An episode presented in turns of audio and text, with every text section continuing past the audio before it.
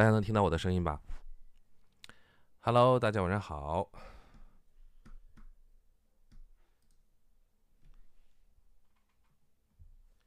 Hello，大家晚上好，我是三良。今天是二零二四年的二月十七号啊，星期六啊，我新春好，新春好，又是很多熟悉的面孔，呃，熟悉的面孔，熟悉的名字，嗯。我今天的嗓音听起来可能会有一点点怪啊，因为这两天可能是过于劳累，呃，我的鼻炎和可能是支气管炎有一点点复发的迹象啊，这两天睡觉睡得不是特别好，然后我就感觉我的嗓音又回到了，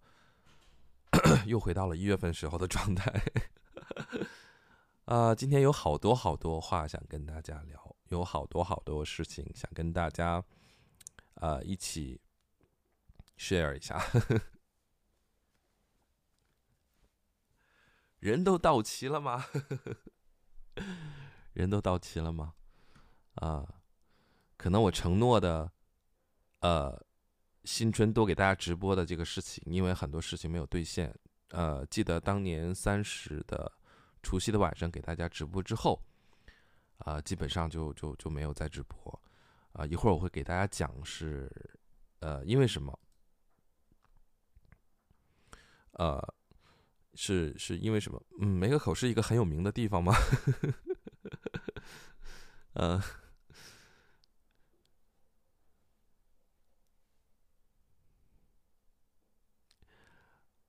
嗯。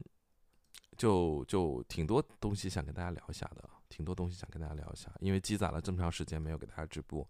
然后正好呢，我也没有因为我的直播打乱大家的 新春计划，可能大家走亲戚啊，或者在家宅呀，或者是做什么什么样的事情，我觉得这样其实也蛮好的，放一点点音乐，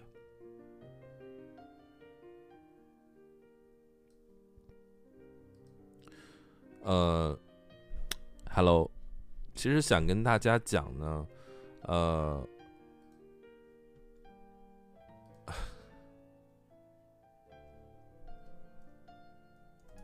等我等我想想想一下，对我知道有很多人可能已经开始上班了。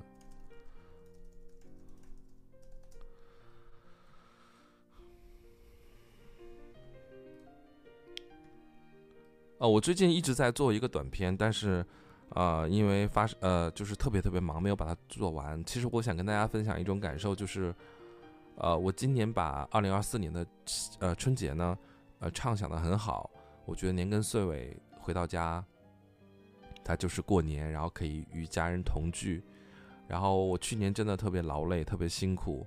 然后终于可以休息、整理、思考，然后带着很多新的希望呢，进入到下一年。就是呃度过今新年，但是今年的春节假期就是完完全全的，呃，没有按照我预想的这个状态来，然后陷入了某一种，就是那种，呃，从过过年前其实就没有停歇下来，然后我以为过完年后呢能好一点，结果就是完全，呃，丝毫的不能停止 的忙乱，然后就导致时间过得非常非常快。转眼今天就已经初八了，然后我大约在后天呢，后天的凌晨，呃，出发，呃，开车跟我的父亲回到北京，就是觉得时间太快了，根本就反应不过来，然后很多很多要做的事情，呃，很多很多要做的事情其实都没有做，我觉得这个是我现在有点不甘心啊！我今天直播跟大家讲，就是我真的非常非常不甘心，就是转眼间就感觉这个假期就结束了，而且今年我还是。呃，非常早的回到老家这边，就等于说我在家其实待了有，嗯，将近二十多天，二十天左右。呃，这对我自己来讲是已经是一个从天数上来说非常非常长的一个假期时间了。但是我我感觉我什么都没有做，但是又觉得自己做了很多事情，但是我最想做的一些事情什么都没有做，然后就觉得充满了不甘心，不甘心，不甘心。呃，在之前的直播跟大家讲过，就是我的舅奶奶在除夕当天的之前，因为白肺的问题，然后她她他住到医院里面了，然后，呃，大约在，嗯，初六的时候的中午十二点二十分的时候，然后我的舅奶奶就离开了，啊，嗯，这个事情其实让我这两天都有点没睡着，虽然他不是我很近很近很近的，呃，亲属，但是。嗯，有有一幕我没有拍下来，我没有记录下来，但我觉得也太残忍。就是我第一次在除夕的前一天，然后去医院看望他的时候，其实我们也有很多年没有见面了。然后当时他插着呼吸机，戴着这个呼吸面罩，然后他躺在床上。当他看到我去的时候，然后他就伸出手，就是在叫我，但是他完全没有发没有办法发出声音，就是他居然还认得我，他知道我是谁啊。就是这个画面呢，就深深的印印在了我的脑脑袋里，然后，就是当突然就是初六的时候，然后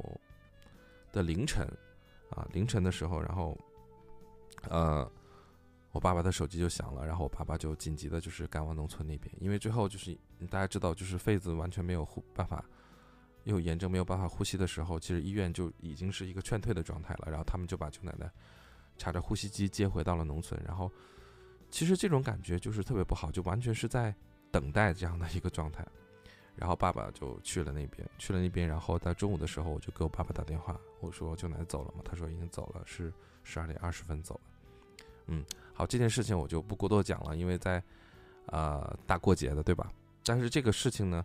呃，影响了我整个过年的某种心态，然后和某些做事的节奏吧。呃，另外呢，就是，嗯，我想做的一些片子没有做成啊，还有就是我想，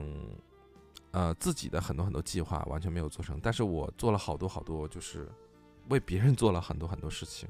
所以就是为家人呐、亲人呐做了好多好多事情，所以我就觉得，嗯。就当它是一个很有意义的春节吧，嗯，甚至有的时候我在想，这是不是我的宿命？就是我我我在很多很多时候，啊，注定的就是要多去为别人做一些事情，就是就是我我我我说实话，我是我我真的是这样想的，就是好像这是我的某种某某种宿命，就是。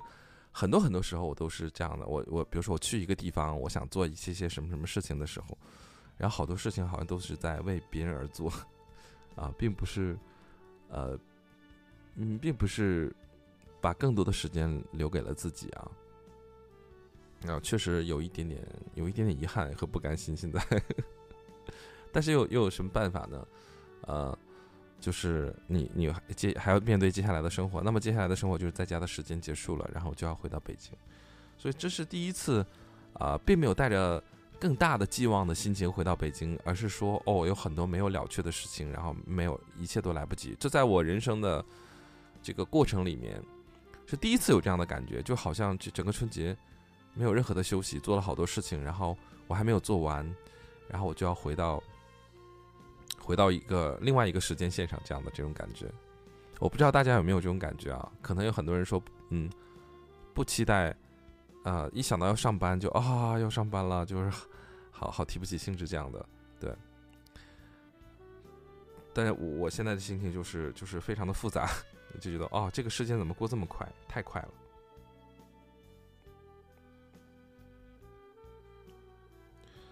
呃，另外一个就是还有跟诸位良友说的是，一旦回到北京之后呢，嗯，我觉得对于我自己的更新呐，跟大家分享的东西就能稍微好一点，能进入到一个正常的，呃，正常的一个步调里面，嗯，正常的步调里面。然后，但是新年我也跟大家讲了，我可能会减少玄学内容的一些分享，然后我想为大家做一些，为或者为我自己做一些。更有意义的视频记录，然后去分享更多的一种生活状态和某种治愈的心态。因为接二连三，其实发生了很多很多事情。另外就是这一次，我父亲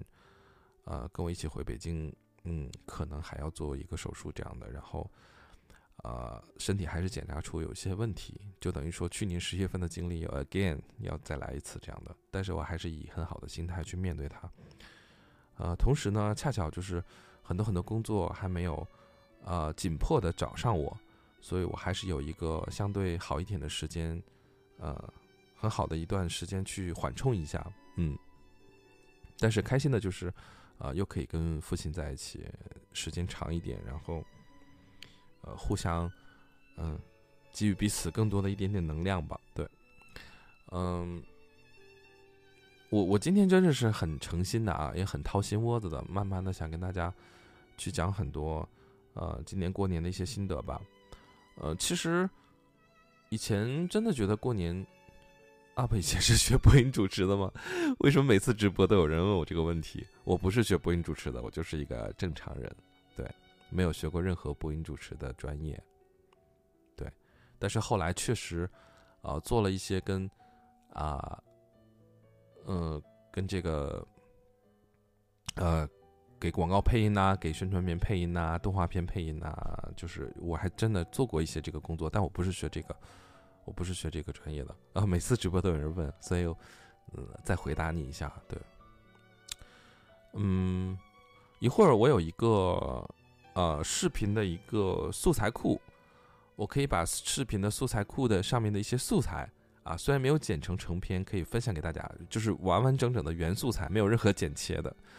然后让大家感受到我在过年的时候，今年过年的时候的一些，是我身在此，在在那个地方的时候的某些感受吧。希望你们呢可以在，因为我确实在年后没有剪出。片子给大家看我过年的感受，但是，呃，想用那些鲜活的、未经过剪辑的原素材视频画面，然后带大家去感受一下。哦，原来，呃，三良今年过年的时候是沉浸在这那样的一个氛围里面。我不知道你们想不想看啊？因为这个跟我之前剪好的是完完全全不一样的，是非常真实的，未经过剪裁的，是一个原素材。我只是在直播之前把这些素材，呃，就扔到了这个轨道上，没有任何的剪辑啊。然后大家可以看一下，可能我确实是因为很太多太多事，然后上了一点点火，然后我的我的我的那个支气管炎和鼻炎就一点点复发了，然后今天是很明显的声音就变成这个样子了，所以就，哎呀就没办法了，大家将就着听啊，大家将就着听，就是我这个嗓音呐，在新年真的是对我来讲是一个是一个问题，真的是一个问题。不希望它再出现任何的问题啊！我还希望能给大家录很多很多，啊，自己的创作，对吧？还有好听的音乐、治愈的音乐，希望能陪伴，呃，新大家新年的。Hello，然后大家在收看我直播的朋友，可不可以跟我打一个招呼？大家晚上好，我是三良。大家可以打一个一，打个数字，打什么都行。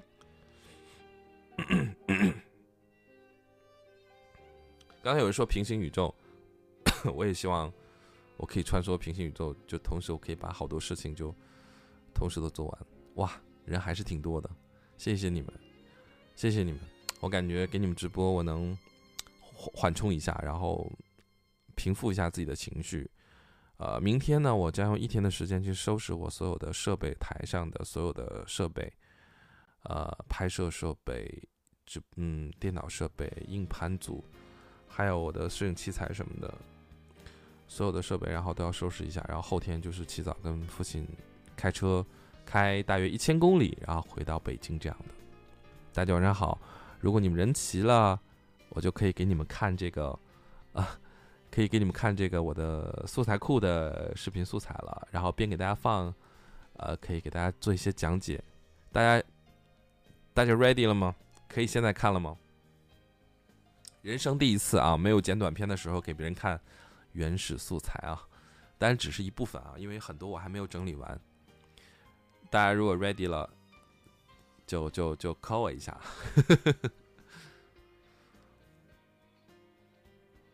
可以了啊，好的，那我就开始准备。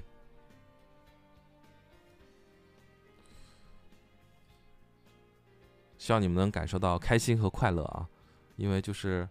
呃，还还挺挺不一样的，就是跟我平时你们看到的短片，然后啊每一段我都会给大家详细的讲解这样的。呃，大家看，等一下啊，等一下，等一下，我又犯老毛病了，然后没有给大家切回去，稍等一下啊。OK，大家看到了。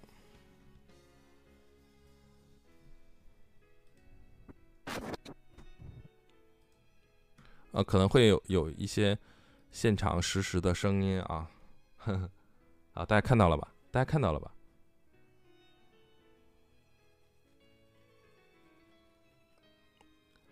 呃，这条素材呢是，呃，今年去开往镇子啊，开往乡村啊，这条路其实开了好多个来回，然后我自己也开了很多来回，我也坐了别人的车，坐了好多来来回，因为我没有，因为我没有雪地胎，所以去往农村的道路上还没有开化的时候，那个时候还是有点冷的，还有很多雪，所以我是坐着别人的车，然后去，去去去去农村这样的。然后沿途的这个风景呢，其实是挺美的，啊，挺美的小村庄的。但是其实那个路是很不安全的，啊，非常非常不安全的。哇，感觉跟大家一起在回顾我的整个假期的感觉。哇，这是我刚回来的时候，因为最近呢东北气温提升的很快，然后这个是当时去，哇，就觉得到哪里都有任天堂的 IP。当时去买鞭炮的时候，还有看到 Mario 和和和路易路易吉，啊，就很有意思。然后我就看到这些鞭炮，就想起小的时候放鞭炮的事情。但是我现在好像长大了，我就没有任何放鞭炮的乐趣了啊，没有任何乐趣了。所以当时看到还有超级玛丽，就蛮有趣的。哦，这个是在呃。祭祖的时候，自己我因为我我我这次回家祭祖了好几次，办了好几次事情，然后，呃，第一次回家祭祖的时候，雪真的是很深啊，那个地方，那个时候还有东北冬天的感觉，这两天是完全没有了。我还穿着军大衣，穿着羽绒服，外面还穿着军大衣，雪真的是非常非常厚。对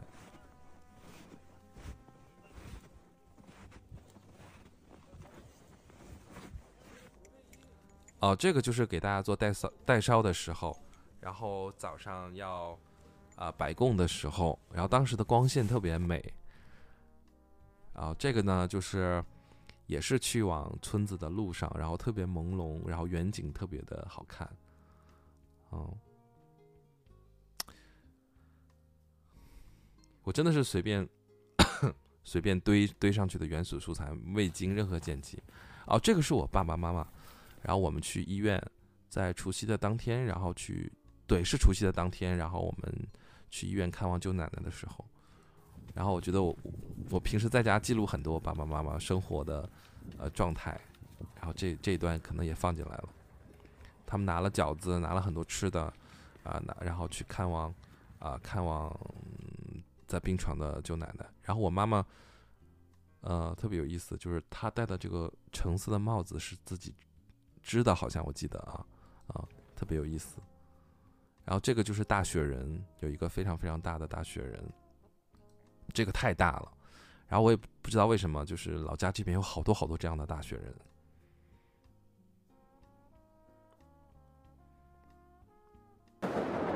哦，这个是除夕的啊，当晚啊，除夕的当晚，除夕当晚特别有意思。那天晚上就是外面放鞭炮的时候，我带小新出去了，然后小新就特别的惊恐。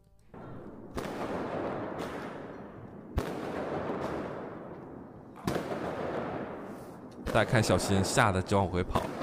小新害怕了。走啊，小新，没事。走走走，没事。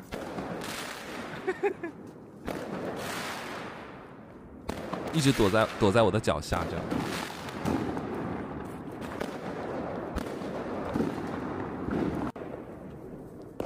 新年第一次六小时。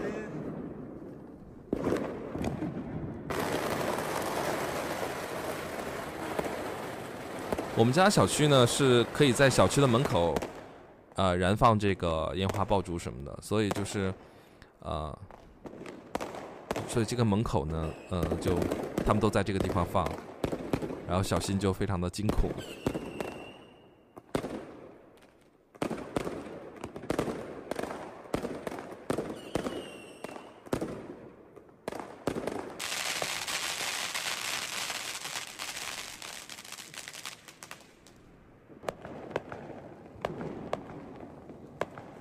啊，长大了已经没有这个乐趣了，完全没有了。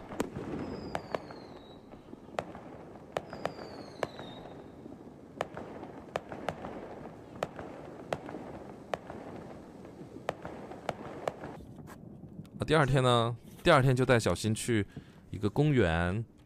啊，跟我爸爸跟小新一起去一个公园，然后他在这个公园前面就很放肆的，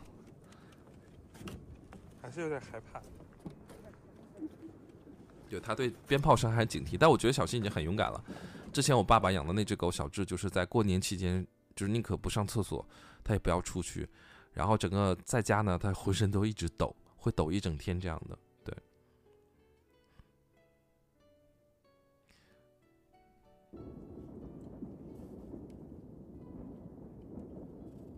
这个公园这个地方特别像一个，呃。观众的那种剧剧剧露天剧场一样的感觉，这个地方还蛮有意思的。小新，小新，小新，回来，回来，小新。然后他就回来了。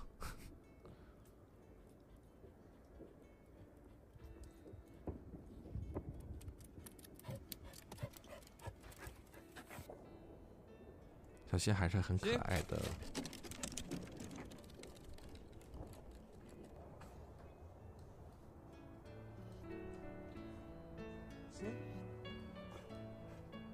就小新跟东北很配，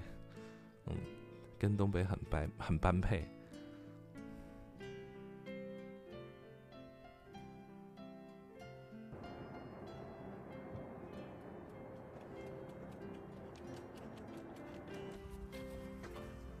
然后他会跑一跑，就自己吃口血这样的。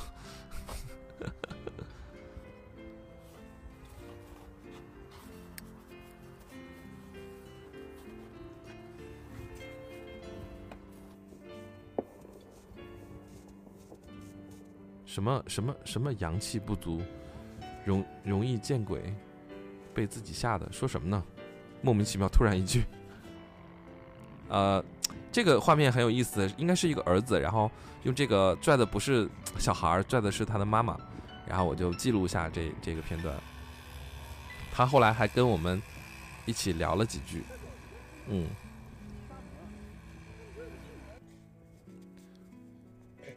呃。这很很开心，那个时候记录记录下来这个画面了，因为过了两三天之后，气温回升的特别快，然后湖面上就已经一点雪都没有了啊，真的是特别夸张。然后这边还有一个冰场，大家在这滑冰。对，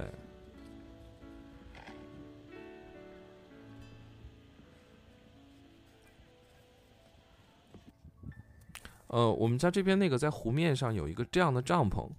啊，他们说有那样的服务，就是可以在这个帐篷下面钻一个孔，然后去钓鱼，然后边钓鱼边在这个里面吃火锅什么的。然后还有很夸张的，就是这边居然有这样的东西，就是有乘坐坦克的服务，我也有点搞不懂。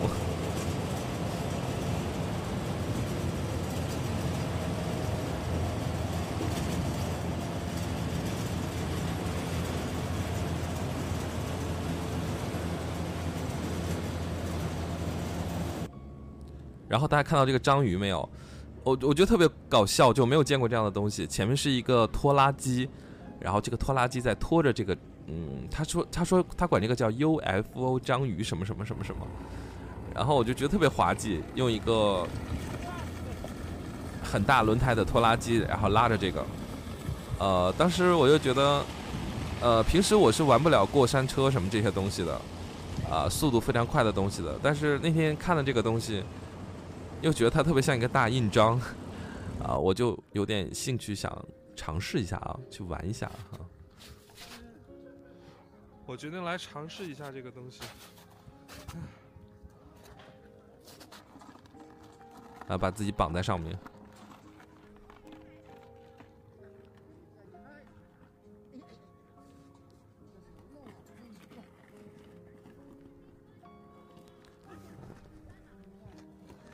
旁边的人啊，要系这个安全带。但是我拍出来的素材呢，呃，其实那个速度还挺快的，比我预想中要快。中间有一度我还挺紧张的，尤其是大家看到这个冰面上现在没有雪了，甚至是有一些地方露出了水，所以我觉得可能还有点危险啊，所以有点害怕。然后，但是既然已经上了贼船了。而且我跟大家讲，这个并不贵啊，一位才四十块钱，四十元啊，你可以玩啊，大约二十分钟左右，我觉得还是蛮蛮划算的，比一般的游乐设施要划算。他先把我们拖到一个呃，他的这个场地里面，有很多地方已经露出水了。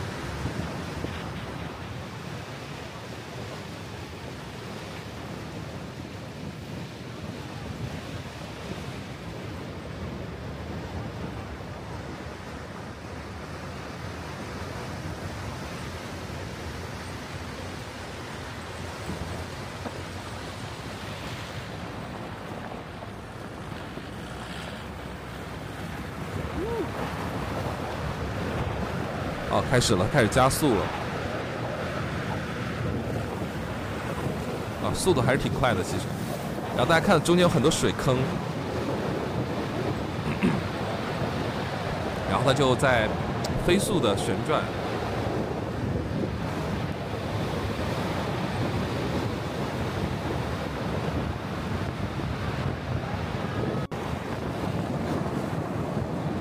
然后它，它会溅起很多水。然后当时我的鞋呢就都湿掉了，并且就是溅上水之后呢，很快就会冰冻上，啊，然后然后当时那个人说你的腿太长了，可能。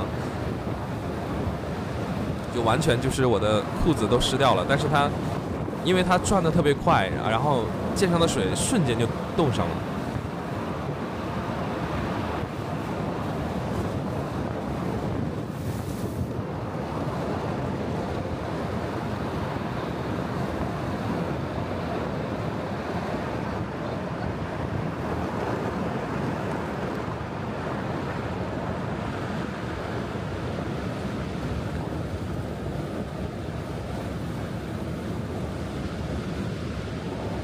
看远处还有那种雪，就是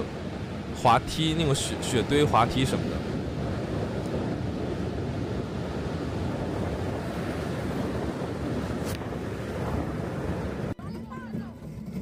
呃，我我家有这种特别滑稽的这种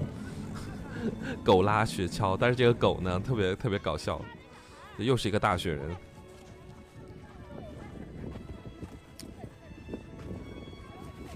哦，我给大家讲一个好玩的事情，就是我自己觉得我我我我老家这边并没有，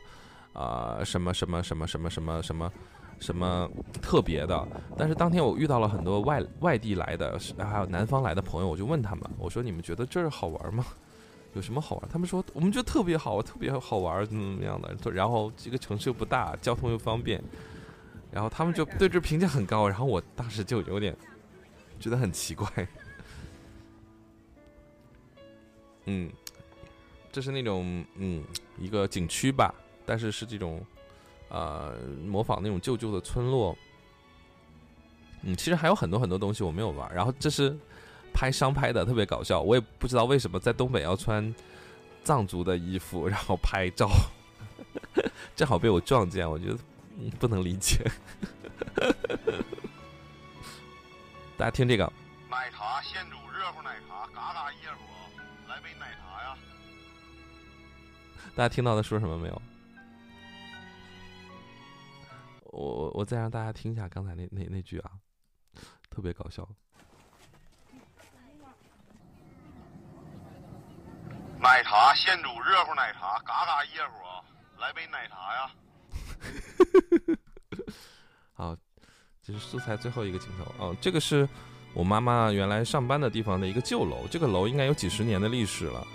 然后晚上还还在有有灯笼什么的。OK，呃，这是我随便扔到这个剪辑软件里面的一些啊一些素材啊，然后给大家看这样的。嗯，好，我不知道你们看了以后觉得觉得什么感觉。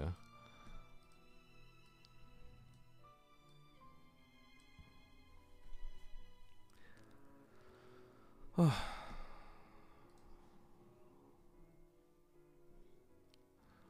嗯，我轻松惬意的、惬意的假期就这样过去了。然后我感觉我完全没有放假，啊，我又在做很多事情，又在工作，然后又又年后又在处理各种各样的事情。哦，对了，可以给大家看一个好玩的，啊，我的表妹家的，我表妹的女儿，我也我也不知道叫什么，突然就是蒙住了，不知道叫什么。然后可以给大家看一下，就是，啊，我表妹的女儿特别有意思。我们第一次聚会的时候呢，然后，呃，这是我第一次见到她，她从出生到现在第一次见到她，大约四五岁的样子。然后，嗯，她从出生，她从出生，然后就一直被我家的亲属说她长得非常非常像我，像我小时候。然后，啊。他他见到我，然后就特别特别跟我特别特别亲，然后，呃，我也很喜欢他，然后他真的特别可爱，然后我就跟他说，我说等，啊，舅舅回北京之后会给你寄大礼包这样的，然后我就问他，我说你喜欢什么动物？他说他特别喜欢兔子，啊，我说好，那你等舅舅回北京给你寄大礼包，然后，呃，那是我们第一次聚会，然后第二次聚会的时候我没有去。啊，就是我没有在那个时间，然后后来他就跟我妈妈说，啊，他说舅舅的大礼包呢，然后，然后甚至我们第一次分开的时候，明明我已经上车准备要走了，然后他突然跑出来跟我说，他说舅舅你一定要记得给我大礼包这样的，啊，给我大礼包这样的，然后第二次，就是他去的那个时间我没有在，然后他就说啊，那个那个就跟我妈妈说大礼包呢，大礼包在哪里？怎么怎么样的？后来今天就是直播的今天，然后我们还有一次聚会，是舅舅请吃饭，我的舅舅请吃饭，然后我就知道他会去，然后我就在，呃家的当地呢，啊去给他准备一个大礼包，然后我给大家看一下，就是，呃，他拿他非常开心，他拿到大礼包的时候，然后我我我也觉得很开心，给大家看一下他的样子，呃，哦。嗯，因为我们家这边我不是特别，就是也不是特别熟悉了，然后就，呃，呃，准备了呃几几样东西，然后他因为他喜欢兔子嘛，然后我觉得这个兔子特别腿特别长，胳膊也特别长，然后我就买了一个兔子，然后另外一个兔子是可以动的，从这个呃自己的饲养仓里面出来，然后可以做各种各样的动作，啊，送给他一个兔子，然后他还特意就我说我给你拍几张照片这样的，然后。啊，我不知道你们能不能看出来，他长得跟我很像，但我其实，呃，他是跟我小时候很像的啊，脸也脸也圆圆的，然后眼睛什么的都，他们反正就是家里亲戚都说他很跟我很像，然后，然后这个小孩子特别有意思，他也不过四五岁的样子，但是他的语言表达能力非常的，呃，逻辑感特别的强，就他说话特别不像一个小孩儿，啊，他说话的逻辑特别像一个大人，嗯，然后。啊，大礼包！然后我真的想买到一个好，我现在发现就是我给小孩子想买到一个好看的书包真的是太难了，就是所有的那个文具店、礼品店里面卖的书包都丑爆了，不是山寨迪士尼啊，就是山寨小黄人啊，什么什么，啊，然后是前面有个大公主，然后我觉得好难看，我觉得可能小女孩喜欢啊，但是我觉得我不太允许我自己会买那样的东西送送人家，然后我就挑挑挑挑挑，结果就是，呃。功夫不负有心人吧，然后我突然跳到一个，呃，这个颜色的书包，然后上面都是小兔子，而且那个书包上面挂了一个大大的兔子，然后我就哦，而且只有一个，对，然后我就觉得还还还算好看吧，大家觉得，而且这个小女孩她不是一个，她很像个小男孩啊，然后我觉得给她买粉太粉色的东西，太呃太那个是太小女孩的东西，反而我觉得很无趣，呃，所以就是我就做了一点点取舍。然后，嗯，给他拍照的时候，他还挺挺开心的。然后，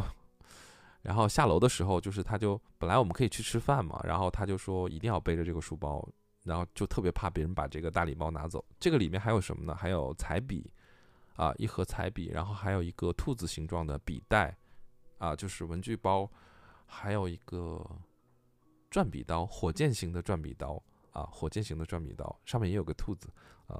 所以就是塞得满满的书包都是。然后因为他还没有上学，然后然后特别开心，就是我的表妹跟我说，她说这是她第一个书包啊，她的第一个书包，然后我就啊还蛮开心的，就是这是我第一次跟我的。小辈的小辈，然后有一点点互动这样的，如果他能喜欢，我还挺开心的。对，所以就今天我一进屋的时候，我妈妈说藏起来，藏起来，先不让他看到。然后他第一眼看到我就说：“ 大礼包呢？大礼包呢？”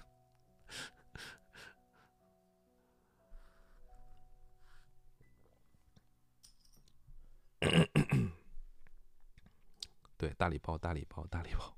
就是就是整个这个大礼包就一直在。萦绕在我的耳边，这样的，所以就给他准备大礼包，这样的。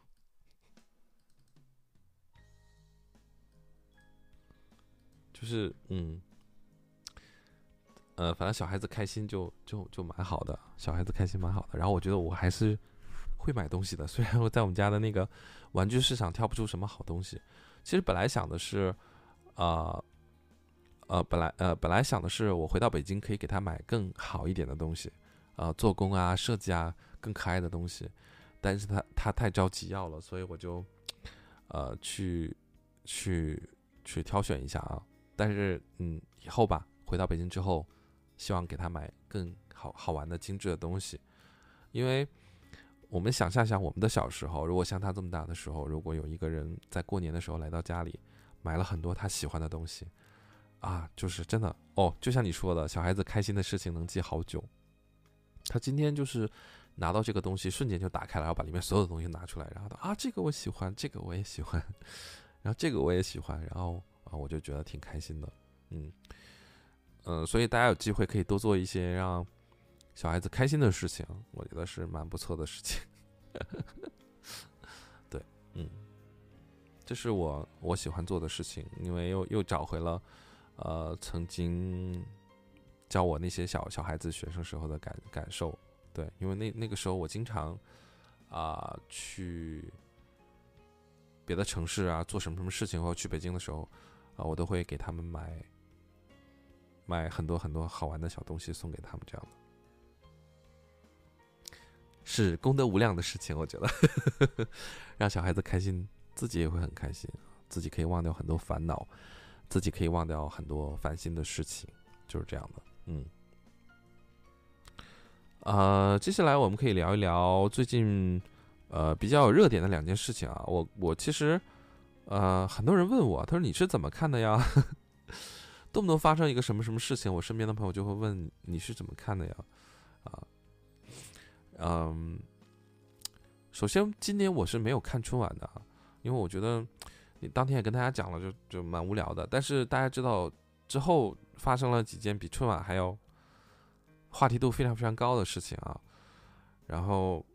呃到处都在聊这个事情，然后就有人问我，然后我其实觉得就嗯怎么说呢？呃，如果我后面聊了什么事情啊，观点仅代表我个人啊，观点仅代表我个人，所以所以所以大家想让我聊这个事情吗？啊，包括。最近就是关于射频盗盗摄的这个事情啊，看电影用手机拍屏幕的这个事情。然后，如果大家想听我聊聊我的看法的话，嗯，可以可以弹幕告诉我。如果大家觉得这个事情已经很糟心、很烦人了，很烦了，不想听这个这个事情了，啊，或者这里有白敬亭跟这个薛之谦的粉丝的话，就是嗯，实在不好意思，如果后面说了什么啊，咱们求同存异吧，好吧。呃，首先我觉得，呃，当天晚上正好是，呃，当天晚上正好是他唱他们三个唱这首歌的时候，我我唱这首歌的时候，我当天晚上是春晚在放，但我当天发了一个朋友圈嘛，我说春晚已经到了，就是当背景音乐都觉得听不下去的这个状态了，呃，然后我是背对着电视跟我爸妈在包饺子，大家想象一下那个画面，我背对着背对着电视，然后。呃，跟我爸妈在包饺子这样的，然后正好是唱到这个，呃这首歌的时候，然后我是我我去这个厨房去送包好的一碟呃一连一连的这样饺子，然后我就看到那个这个他们三个唱歌的画面了，呃，当时呢，恰巧我就看到，呃，这个白敬亭穿了一个黑衣服，然后他们俩穿个白衣服，这个从我们呃做过舞台设计的或者呃上台演出过的。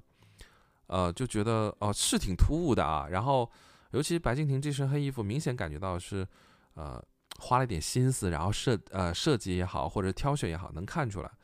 但是他们三个当时是以一个阶梯型的站在那儿的时候，然后我恰巧也注意到魏大勋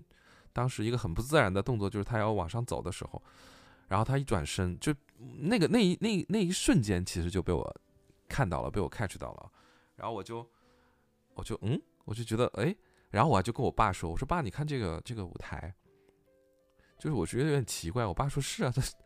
他说我我爸当时不说是他说山吗？这个下面他们站的这个不是是是山吗？怎么？我们还讨论了一下，然后就过去了，我们就再也没有 care 这个事情，就没有管这个事情，然后就就过去了。结果就是这是为数不多的对唱歌的这个有有印象，正好是看到了这个画面。”就是我我我我我看第一眼就觉得一是黑衣服，二就是他们三个这个队形就很奇怪，然后还有一个就是我确实注意到了他们那个跟后面的伴舞是完全脱节的，就是拜年的方向是完全反的。这个当时我也看到了，但是我当时心里就想，嗯，随便吧，爱爱怎么怎么样，就这种这种这种想法就就过去了。过去了到第二天第三天，然后刷 B 站的时候就发现到处都在说这个事情啊，嗯。我是这样看的啊，就是春晚当然是一个非常非常严谨的，而且要严格的遵守，包括你穿什么衣服，你你走位都是要经过非常定点设计的，尤其是要录背播带的，因为背播带春晚的背播带这样的演出是非常非常重要的。那现在如果就是我是觉得，如果他真的像别人说的，他啊临时在最终演出换了一套黑衣服啊，跟背播带完全不一样的话，啊，这个从演出。的角度来讲，我也在广电做过类似的工作，这个绝对是一个嗯事故啊，相关负责这个这个节目的人员是要连坐的，这是第一点。我现在没有说，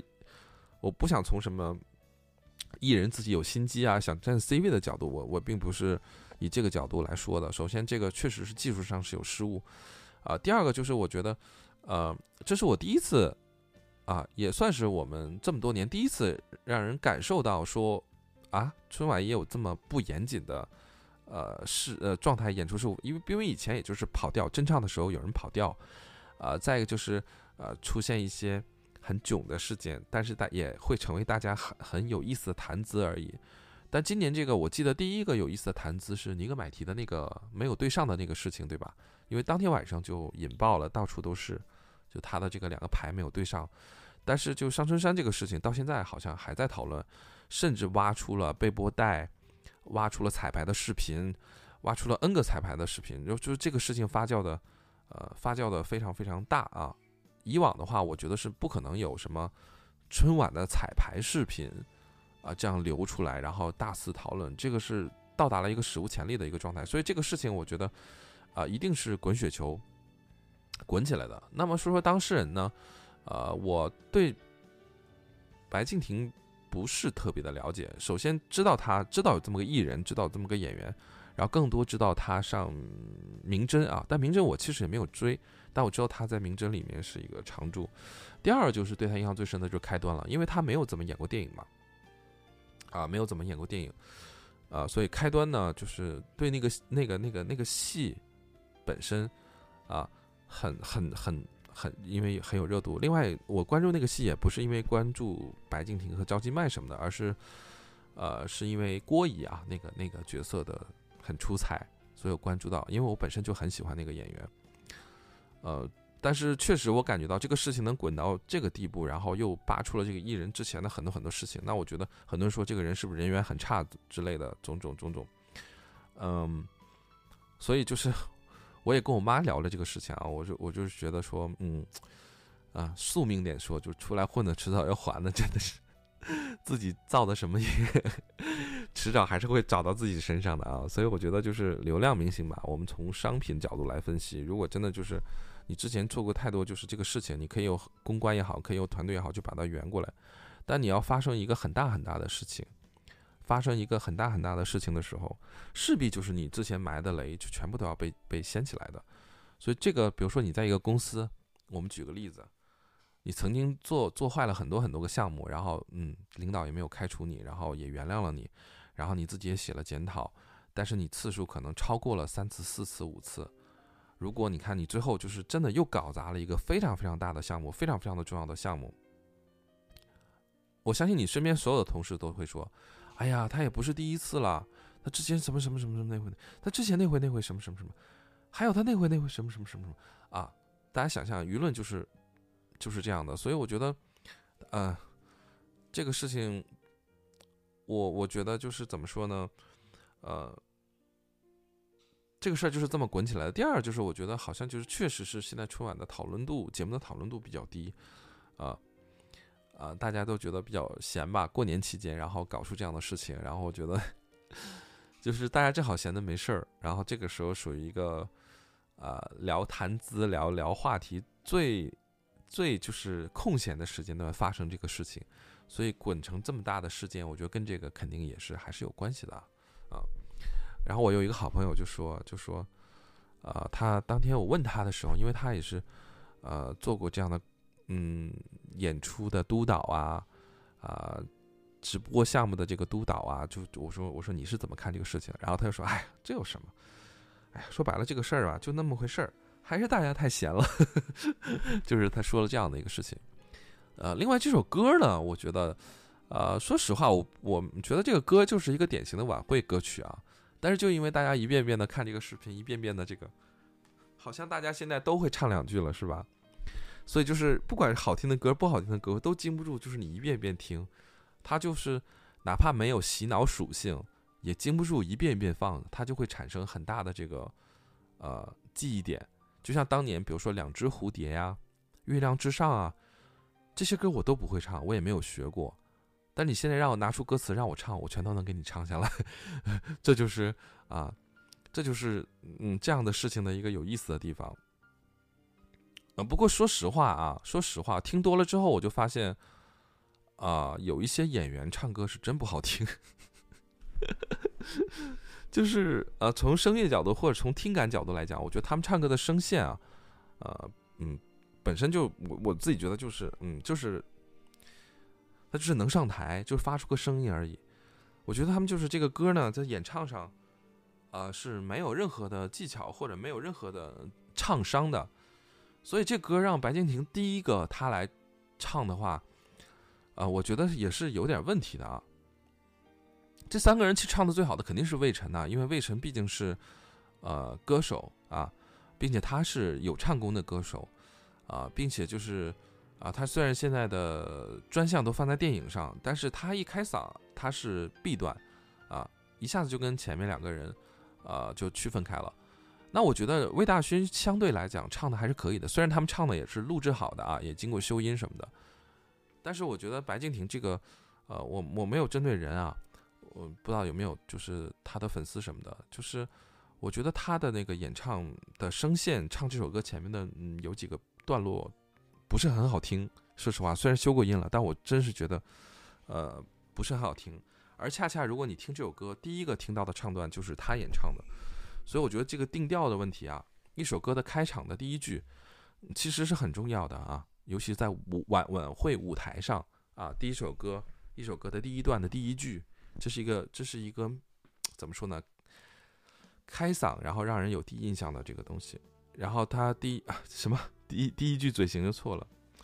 就是他就是很白嗓啊，而且就是有几个字唱的，我说实话我觉得很难听，有几个有几个字啊。就是我觉得哦，其实他不应该唱第第一句啊，但是我不知道为什么是编导会把他排到第一个来唱，嗯，所以这个节目从编导角度来讲，其实也是有问题的。我现在现在严重怀疑，就是他们三个到底怎么走这个这个阶梯啊，是很含糊的啊。所以我觉得这个呃呃，不管是他们照顾艺人的角度来也好，还是怎么样也好，我觉得这个啊、是有问题的，是有问题的，是是有问题的。所以我觉得，嗯，我真的想给大家。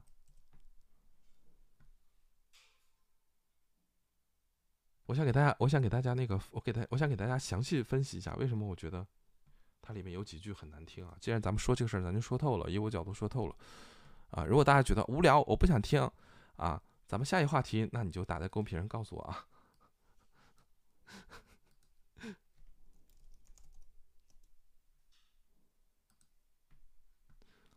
我我我我我真的我真的不想那个，我真的不想听，但是我就为了想给大家分析一下啊啊，大家听一下这个。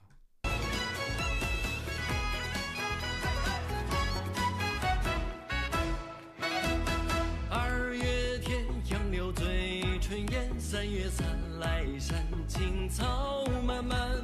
最美是人间。他就很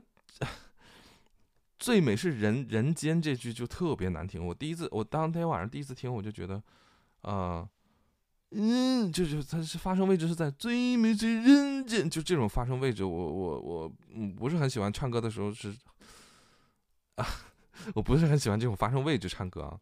杨柳醉春烟。就这种感觉。我不知道我模仿的大家明能明白我的意思吗？二月天，杨柳醉春烟；三月三来山，青草漫漫。最美是人间四月的天。天，就这种这种啊，我就嗯，就这种发声位置我就不是很喜欢啊，所以他这他这个，而且这是修过音的，而且是做过后期的。如果他是真的是现场唱，呃，我就觉得那指不定啥样了，对吧？我往我我对比一下，我们往后对比一下。春色恼人那不得眠，春雨长满池塘换水莲。呃，魏大勋的声音就好很多，他特别的，他最起码声音是通的，他没顶，而且他口腔的这个部分，他是有一个通透的感觉的，让你觉得这个人他很松松弛啊，他很松弛，然后，嗯，水莲，春花儿开遍呢喃的烟。他包括儿化音的使用，然后包括他，我又看到很尴尬的那个表情了，啊，听上去是舒服的，春风得意正少年。我上春山，约你来见，魏晨的声音呢，其实我早年看他比赛的时候，一直到听他后面一些单曲，他声音其实也是扁的，但是有个什么问题呢？他的气息啊、他的技巧，他是非常连贯的，所以到他这儿的时候，你会发现他的演唱的节点，每句的节点，跟这个整个的伴奏和编曲是非常扣合的，非常非常准的，就是就跟大家讲，就是真的歌手身份，真的是歌手。出道的人，真的是发过专辑的人，或者真的是经过歌手训练或唱片体制、唱片工业训练出来的歌手，就是还是很不一样的。而且就是 咱也别小瞧当年的选秀啊，就魏晨他们当年的这个，大家零七幺三也好或怎么样也好，他们当年可真是经历过电视这个真唱啊、短信投票洗礼过的，所以他们每每个人的唱功还是非常非常不错的。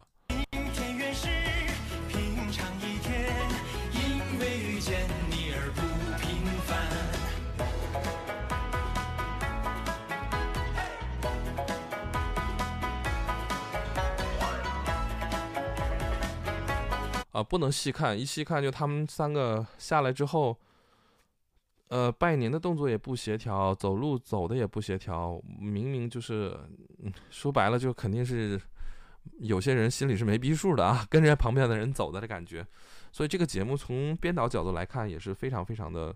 呃，不严谨的，非常非常不严谨的啊，步调也不一致，三个人也没有什么默契啊。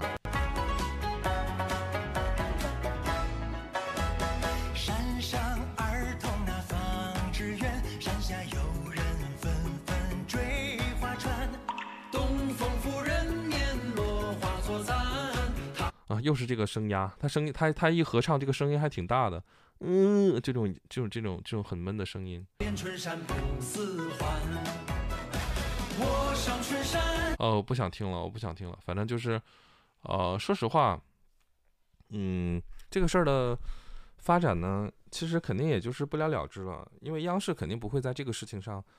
就是去去澄清的。但是呢，呃，大家关注这个事情最经典的，大家知道吧？就是在被踩的时候，他又换了一套衣服啊。哦，说实话，这些事儿呢就很败好感啊。还有大家已经点出他换衣服的事情。另外就是，啊，央视的名嘴啊采访他说了很多就是含沙射影的 文化高超的啊，文化字字眼高超的一些字啊。比如说什么，你是不是觉得这个舞台特别大，使出了浑身力气，然后好像别人都看不到你的感觉，什么诸如此类的这种话。然后我觉得啊，确实很精彩啊，这些话。可以说是明着骂了，对我来讲就是明着骂了。但我感觉就是白敬亭在现场好像是，呃，没听出来啊。我真的觉得就是没听出来。所以就是我觉得，呃，我就想到一个问题，就现在很多艺人，我们国内的流量艺人也好，可能是太年轻出名了啊，太年轻出名了，好像文化程度、文化教育这一块确实是很欠缺的，尤其涉及到文字。呃，就像郝雷说过，就是如果你的那个。文学文学造诣水平都不够，我就给你一个好角色，你怎么能把这个剧本读懂呢？而且能可以深度理解呢？啊，呃，比呃，比如说，就是真的，这个也相当于考验这个人对文字的理解能力、阅读的理解能力，甚至还要共情，还要自己设计技巧，自己去发挥。所以有的时候说什么什么流量的那个演技，什么什么。呃，酷炫了，什么什么什么，怎么什么什么什么什么炸裂了，什么的，就是这些词儿流行的时候，我我不相信他们演的有多好。别说我没看，就是我心里就不会对对有一些流量在演戏方面有什么高超的期待，因为我不相信他本身对很多事情都没有人生阅历。他在他从少年到青年的这个阶段，他完完全全都滚在这些通告的工作里面，没有什么时间去读书，没有时间什么时间沉淀。他们哪怕想挤一个时间玩游戏，可能都都还要看工作的那个通告安排。所以我觉得看看了一下大家翻翻之前的一些事情，我觉得这位艺人可能文化水平也就那样吧。然后在现场就是别人这么明怼他的时候，他完全就是啊弄出一副人畜无害的样子。所以我觉得啊这个就就就。这么讲吧，这个事情能发酵，就证明广大人民群众的眼睛也不是，大家也不是傻子啊，都是能看出来的，嗯。所以就是有的时候，大是大非的问题面前啊，还有就是这个东西面前，就是我们喜 喜欢归喜欢，偶像归偶像，但是就是。呃，你既然喜欢一个就是这种类型的人当做你的偶像，或者你或者是我纯粹就喜欢这个人也好，但是在他到底有一个什么样的实力，到底有一个什么样的资历，啊，最好还是有点数啊。如果无脑的就喜欢这个人，这个人干什么我都很喜欢，这个人发生什么事情我都很喜欢，啊，那这个就是个人选择了啊。如果你去非要去捍卫，很多人就是捍卫没文化，捍卫什么什么，那我觉得真的是没必要，这个只是小孩子小孩子做的事情。因为我们本身现在就娱乐圈的这个审美也好，还有就是呃很多东西也好，就是我自己觉得是还蛮就是年轻化的啊年年轻化的，所以就是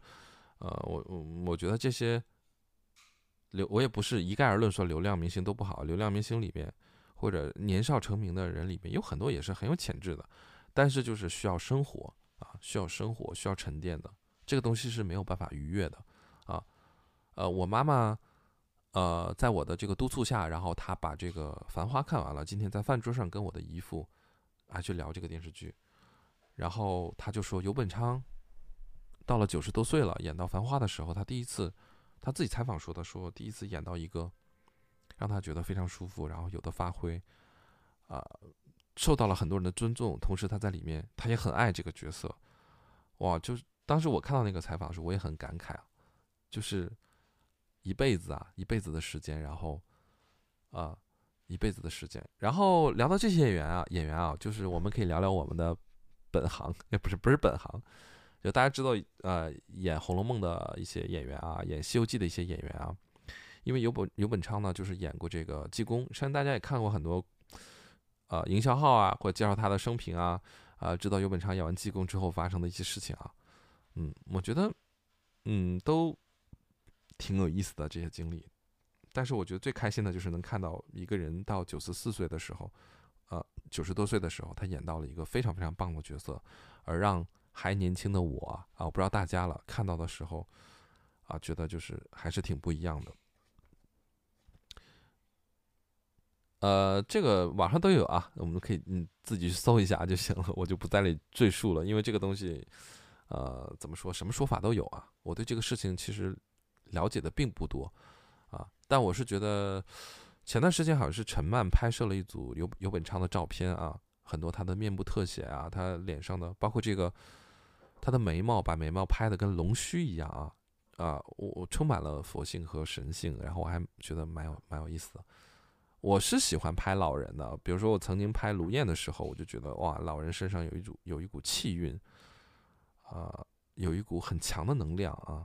如果我。有机会说作为摄影师拍到尤本昌老师这样的演员的话，啊，或者是老人的话，我我是非常非常嗯有兴趣的，也喜欢的啊。呃，我可能不经常发出来，但我拍过的很多老人，其实我觉得就上了年纪的人，我其实觉得反而比拍年轻人、拍帅哥美女什么的要来的有意思啊，对我自己来讲，所以我我我是这样想的。哎，怎么说到尤本昌了啊？就是，嗯，我不知道白敬亭是哪人啊？据说他是北京人啊，但是他最近不是播了一部戏嘛？他在里面啊讲很多东北话什么的，我看了看到一些片花什么的啊，啊，觉得还行啊，然后就出了春晚这个事情，呃，所以我对别人的评价呢，我不会一棒子打死啊，就是上来就说人家怎么怎么怎么样，对。如果就是日后白敬亭有机会还是会演了一部演技非常精湛，然后或者是品质还是很不错的戏，啊，或怎么样的，那我该说不说，他演的好就是演的好，演的不好就是演的不好，啊，我不会因为说曾经他春晚上什么什么这样的一个并不是很确切的事情，因为现在也没有一个确切的这个事情，我觉得到到最后也不会有一个准确的确切的真相的啊。大家记得，就互联网这个事情啊，就是很多很多事情都吃瓜吃到最后，其实他嗯，没有什么所谓的能得到你百分百的客观的事实真相，这是不可能的，也没什么用啊。就最后证明，就是他就是临时换的服装，就是证明他就是想想霸占 C 位，又能怎样呢？对吧？跟我们有什么关系呢？啊，这个事情其实跟我们是没有什么实质性的关系，所以大家吃瓜吃的开心啊就可以了。呃，另外说到，如果是贵州那边选送的一个歌曲啊。在晚会上，因为这样的事情，对对，如果被大家就是喜欢的话，然后记住的话，啊，我其实反而觉得这样的歌曲适合小孩子唱啊，就是我的观点，我觉得这样的歌曲适合小孩子唱。这些歌曲其实比他们小孩子上学读的那些唱的那些什么什么什么乱七八糟歌曲，或者比较旧的歌曲，呃，作为晚会也好，流量明星唱也好，我觉得莫不是把这些歌曲。呃，做个很好的编曲，做个很好的编配，然后去给小孩子唱，啊，是是挺好的。我甚至觉得，如果在春晚上 是三位很可爱的小朋友唱这首歌，没准会更招人喜欢，对吧？我是这样，我我我是我是这样觉得的。对，其实这这个歌很很适合小孩子唱，啊，所以就是这个年代很多事情就是本末倒置，就是我觉得春晚啊，呃，他。摒弃掉了一些该坚持的东西，然后呢，就妥协了一些不该妥协的东西，然后他该妥协的，他该放开一些的，他始始终就没有办法放开，就是这样的。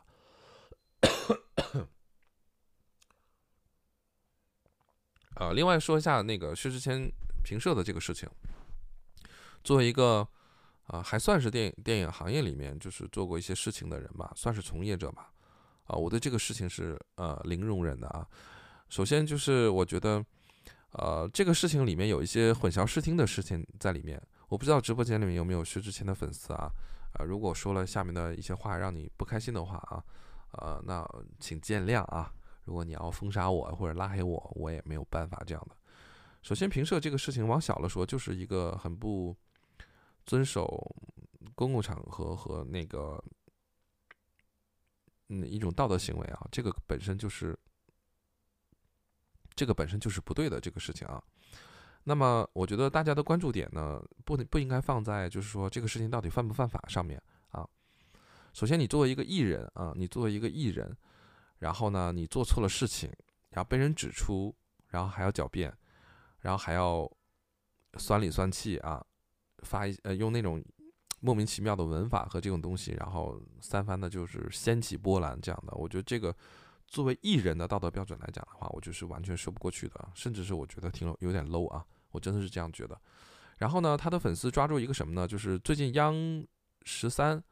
十三频道，然后他发出了一个这个新闻评论，说这个东西构不构成违法啊？发出了这个，然后薛之谦的粉丝也好，薛之谦还转发了这个，就以这个来说，证明这自己做的是没有错的啊。这个我觉得觉得就有点就是什么呢？像两个人吵架，他抓住了一个由头，甚至不是一个真相或者真理，然后在这胡搅蛮缠，所以我觉得这个是非常不对的。如果央视三他的这个新闻报道就把这个事情盖棺定盖棺定论的话，那么版权署和版权规则和之前宣扬了这么多年的禁止评社和所有院线的这个道德指示牌和院线前的提示，那它的作用是什么呢？就是我觉得，甚至是有人说的很对，就他这一下子把这个这么多年来大家所宣扬的、大家所宣扬的一个一个东西就就白做了。甚至在这个上面投入了很多金钱，投入很多物力，就白做了。那我说说评社这个事情啊，自打我，呃，我们其实这个事情是什么从什么时候开始呢？就是智能手机普及之后，啊，手机拍照变得很便捷的时候，大家去电影院看看电影的时候就会经常拍啊。我是最早去资料馆看电影的时候，毕竟它是一个影迷的聚集地嘛，嗯，那个时候其实有人去资料馆看电影，因为那个是里面播放的电影都比较稀有，因为国内都没有引进。一般都是一些文艺片或者是获奖的电影怎么样的？然后有人评社的时候，在现场就有人大声的制止啊啊！后来我发现，我就明白，我确实没有拍过啊，我确实没有拍过啊。但是有的时候是我曾经是什么时候拍？跟大家说实话，就是我经常在长春的时候，因为有段时间我不上班，经常我看早场电影的时候，里面就我一个人，然后真的有一个很好看的画面，然后我会拍一下，但拍一下这个照片我很快就删掉了，因为它又不清楚，它又模糊啊。我一般发朋友圈或者发啊微博，啊，都是以去豆瓣去下载个剧照剧照啊，啊，这样也显得自己发的这个品质稍微好一点为为为。我是自己一直多年遵守这个后，尤其是大家后来发现这个东西是不允许的、不道德的，而且会影响身边人这样的。所以评社这个事情，呃，我觉得是我一直是站在这个角度。我也不说版权，我也不说什么什么维权这个角度，我也不说犯法角度来讲，我觉得他就是跟公共场所你不要吐痰，你不要乱吸烟，是一样的，是一个道，是一个人的这个道德标准啊。但是后来就发现呢，呃，我的朋友圈呢，确实有些人，不管他是不知道也好，怎么样也好，就是他会拍很多很多这样照片。我觉得对于我来讲，就普通朋友、普通身边人啊，那就随他便了啊。我也没有义务去提醒他，但是我自己不做这个事情就可以了。但是后来发现很多什么呢？我身边也有很多电影相关的从业者，啊，他们是从来不做这样的事情的，啊，真的是他们是从来不做这样的事情的。如果看完一个电影，他可能，反正我每次写小作文也好，写观后感也好，我都是喜欢发这个电影的海报啊。我自己是以身作则，我是这样做的。嗯，所以就是现在这个事情依然在争论不休啊，依然在争论不休。嗯，呃，但是这个里面还有一个什么事情呢？就是之前发的这一开始这个宣传稿，很有可能呢是片方请他。啊，因为他还是有很强的粉丝号召力和流量的，啊，可能做一个类似于像软文通稿或者宣发的角度来找他做这个事情的。但是我觉得最可惜的是，他发的这个偏方到现在他都没有出来去对这个事情做一个公关，啊，任由这个事情发展，我觉得这个也是有问题的，嗯，呃，所以就是我。觉得我也建议，但我不强迫，就是希望大家各自去自己去理解，就去电影院啊，就评社的事情，啊，这个确实是，我不指望所有人都有很高的或者意识触觉或者坚守这个事情，但我觉得这个事情，嗯，从从无论从哪个角度来讲，这个事情是不对的啊，我觉得是不对的，我个人观点是这样的。然后对于薛之谦这个人呢，嗯。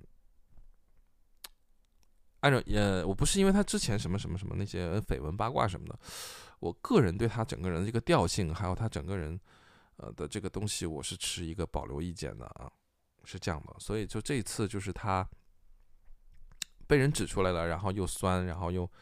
又包括他写的这个东西，包括字都是错的，然后我就不是很喜欢他这个酸言酸语的这种行为啊，我不是很喜欢这样的。然后我觉得是爷们儿啊，如果你真的觉得自己没做错，咱就有理说理，事情说得很清楚啊，一字一句说得很清楚。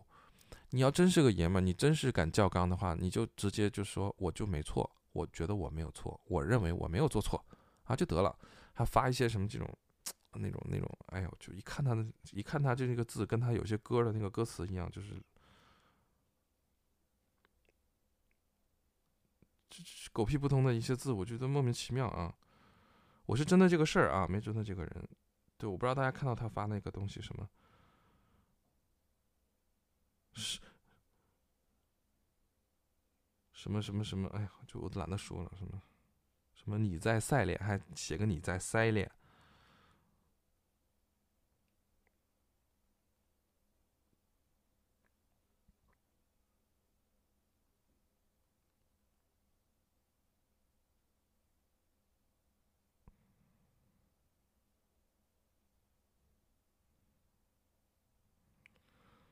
什么文字乃凶器，可传善，可滋恶；流量是干爹，可幻影，可报应。就你在说什么？就是就莫名其妙，知道吗？就是这种这种这种这种，祝你慧眼识图看片，本尊在线。什么你在赛脸？哎呀，就就就啊就就算了吧，真的就没什么意思。不关注是好事，不关注是好事啊。我我觉得平社这个事情也是我关注他，也是因为，嗯。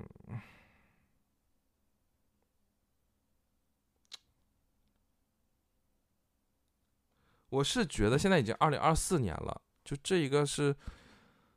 在全世界，就是影迷影迷的这个角度来讲，或者是公共场所或者是影院里面都在被遵守的一种标。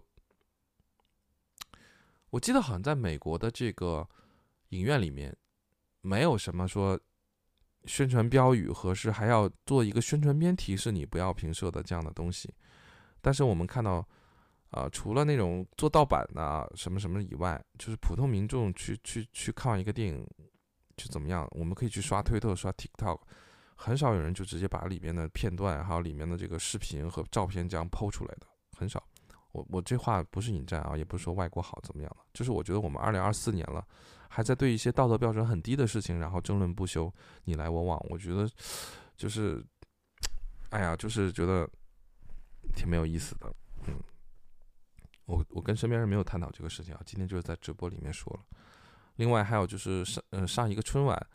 如果真的是这样的，就假如是真的就是哎，我想突出我自己，搞一点小小小小心思这样的，我真没必要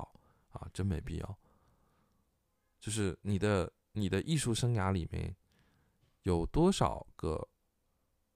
春节啊？就是我觉得放到这个年月你。如果是一个很棒的演员，你是一个很棒的歌手，但是你一直都没有上过春晚，我觉得会让你觉得你的人生履历就是有很大的缺憾和遗憾吗？我觉得不会啊，我觉得不会。所以我觉得我自己，如果是我自己的话，没必要。就是这个机会来了，啊，本本分分的哈，本本分分的把它做好啊，做到在自己能力范围之内把它做好啊，听。呃，听听从这个这个什么什么什么，当当然对流量的脑回路是不一样的，但是我就是觉得，呃，工作室的人也傻吗？呃，这就要聊到初二的时候，我的一个好朋友啊，给我跟我跟我大聊特聊啊，我可以跟大家聊点小小小小八卦啊，大家大家小八卦大家应该愿意听啊。呃，去年是这样的，就是我做完陈静飞的纪录片之后呢，呃呃，在第一稿的时候，因为我们是她是一个摄影师啊，一个女孩子，呃，一个女孩子啊，她是一个摄影师，然后我就请她，就是我们内部看了一下样片，我想给她让她给我提一些意见。她去年一直在给一个顶流吧男明星啊，算是现在算是呃一线吧，顶流的流量的男明星，然后一直在负责他的呃拍摄，呃照片的拍摄。呃，我也一直有在看他朋友圈抛出那位明星，然后，当然我的这位朋友他拍过很多大明星啊啊，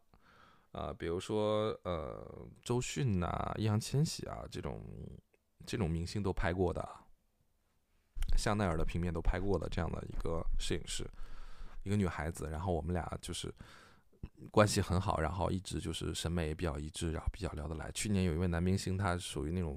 啊、包了他的项目，然后每他的日常的这个一些照片，然后都是他来拍摄的。然后他非常羡慕我什么呢？他就跟我聊，他说啊，非常羡慕你，虽然拍的是一个歌手啊，包括一个文艺类别的歌手，啊、但是他就说你可以，呃，完完整整的保全自己的创意和自己的想法，然后你所拍摄的歌手也非常尊重你的创意和想法，然后啊、很尊重你的工作，然后完完全全也呃尊重你的创意，然后最后成片也把你的所有的好的东西都尽可能的保留下来了。但是他他就说服务流量类的明星真的是太辛苦了，然后他就是跟我骂骂咧咧了两个小时啊啊，他不是骂这个明星啊，他是骂这个明星的团队，就是啊，他说这位明星啊，那这位男明星特别特别好的一个大男孩的感觉，然后人也特别好啊，人也特别的嗯 nice，所以所以他就觉得就是他太可爱了，怎么怎么样，然后甚至对这个人评价很很高啊，也很体贴，也很那什么。但是说作作为现在一线的流量明星是没有自我的，完完全全所有的事情都要听公司听。听这个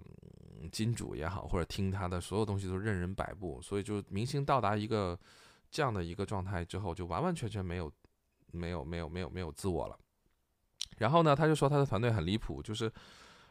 他呢，因为他是一个很有段位的一摄影师，他拍的这个，他说他自己去一些地方拍的很很很好的一些东西，很好的东西，然后他们都被团队 pass 掉了，然后最后就是成片抛出去之后，非常的用他自己的话来讲，就是非常非常 low，非常非常没有品位，然后非常非常就是，然后我就安慰他，我说迎合主流的嘛，就是他不可能就是太那什么。他说整个团队的审美非常的 low，啊，非常非常 low，然后整个团队的那个也不专业啊，对这个他们也不尊重啊。他说白瞎这个艺人了啊，这么好的条件啊，所以就是他干了一年，就是总觉得嗯，最好的照片总是出不来。然后他也总跟我说，我是女孩子，都说我不像你那么强势，然后呃，可以就是去坚守这个东西。他经常就是以前撕不过别人的时候，就来向我取经。特别有意思，他就说：“哎呀，我今天快气死了！但我总是这样被人践踏，难道我我？因为他确实，他确实气场不是，呃，气场不是很强啊，这个女生。然后因为个子没有很高，然后她又是一个非常非常好的女孩子，非常温柔啊。所以就是她之前就呃经历了很多很多不公的事情，包括她去电影剧组啊什么，她都跟我讲过，然后非常委屈，我讲着讲都要哭了。然后我也蛮心疼她的。后来我就跟她说。”啊，你不能这样，你不能这样，你一定要怎么样怎么样。有一次就是，我还一直在给他打鸡血，我说，他就说在一个电影剧组里面，一个台湾的人，然后就一直在 PUA 他，然后一直就在骂他，然后明明那个人就是我看了那个人做的东西都不行，我说你要比他强一百倍，你不要被他压制住。他说他他如果他再跟你说这种侮辱性的字眼，我我教你怎么回他这样的。然后他当时跟他说完，他就特别特别振奋，他就说。对我凭什么要屈服他？然后我明天就要反抗，怎么怎么样的？就我们俩有过很多这样的对话，这样的啊，一直在给他给他打气，这样的。然后特别希望他能呃开心的去做自己的创作。然后去年看他一直在抛那个明星的照片，我知道他也很忙。然后但是就是过年初二的时候，就跟我吐槽了两个多小时。呃，所以就是，但是我是很理解的，这也是我自己的选择。其实早一点的时候，我也给一些明星拍过照片，就包括一些流量什么的。我就是呃，基本后来我就是，再也别说我厉害，我也我也就是没有上杆子去迎合这样的机会。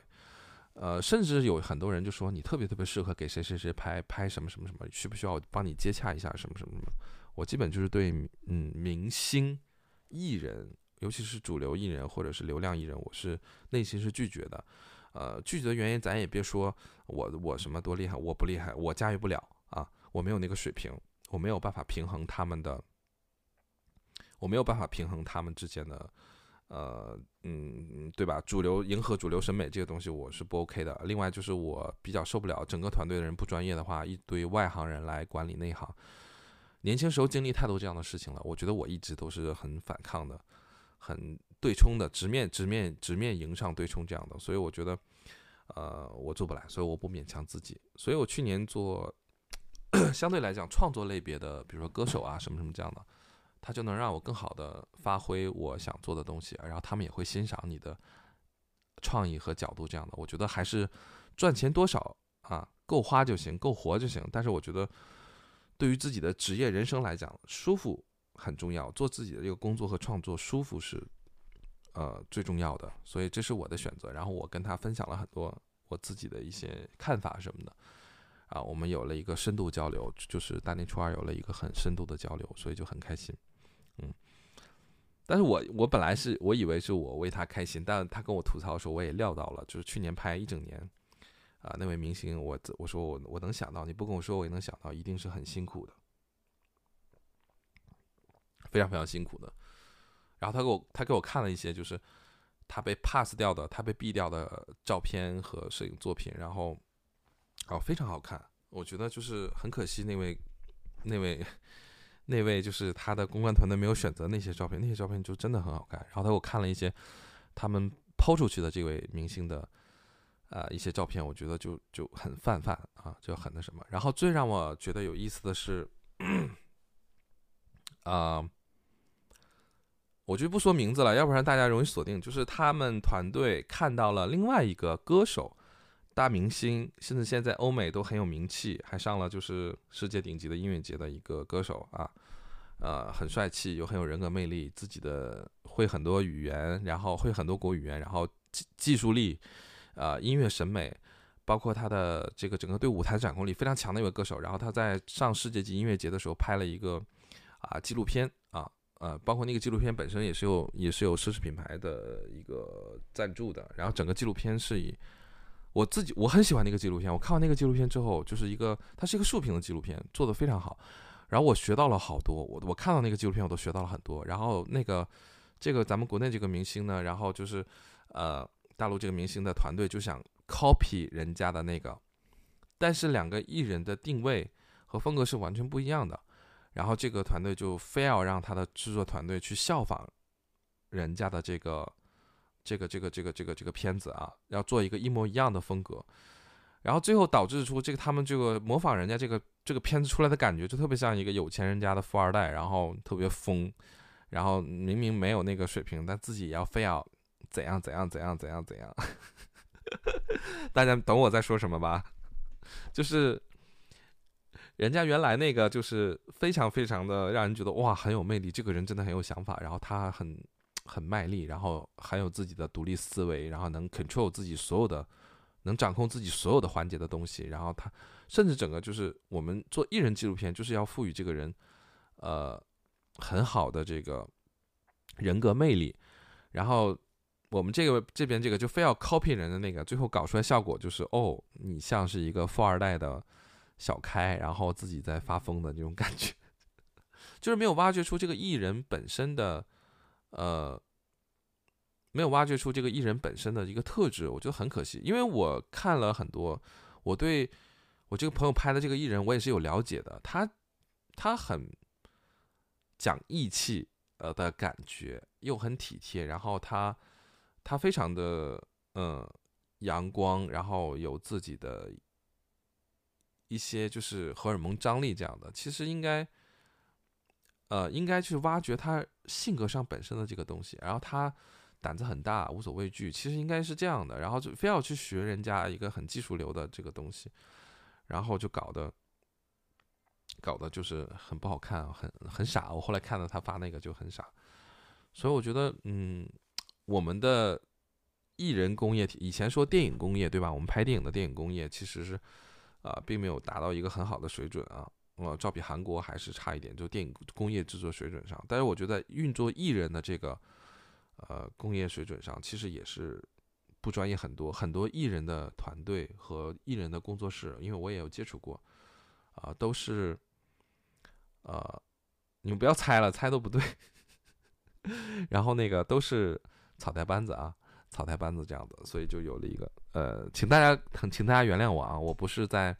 卖关子什么的，就是我觉得说说太明白这样不太好啊，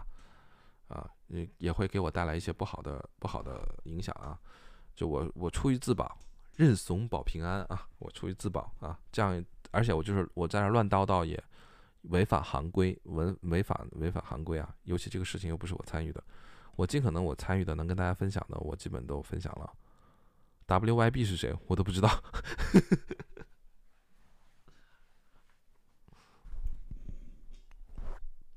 请大家理解啊，所以就是大家想一下，我过年其实很辛苦的，不光要啊、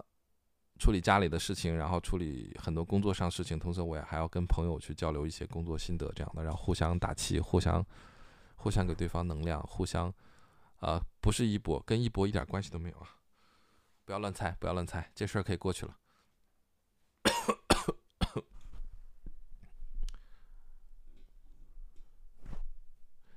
呃，呃，一博跟我刚才说那个那个人性格各方面跟我刚才说的完全对不上。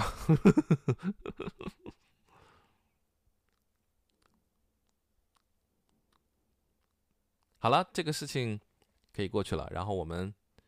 接下来的时间，现在直播一小时一个半小时，然后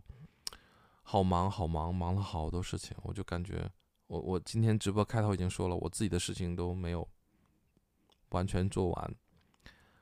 然后带着遗憾，带着不甘心，然后在后天，然后在后天要回到北京，这样的就就特别特别啊，特别特别恼火。但是心境上还是收获了，蛮好的。我没有全好，然后这两天又复发了，所以你们应该能听到我声音有点又有点奇怪了，对。一博粉一博不错呀，我跟你们讲一个事情，就是去年我是第一，去年看无名，呃，我是第一时间看的，啊，我我是第一时间看的，早上第一场我跟我带着爸妈看的无名，我没有觉得王一博演的很差很差啊，他们就开始抨击，然后我我是觉得。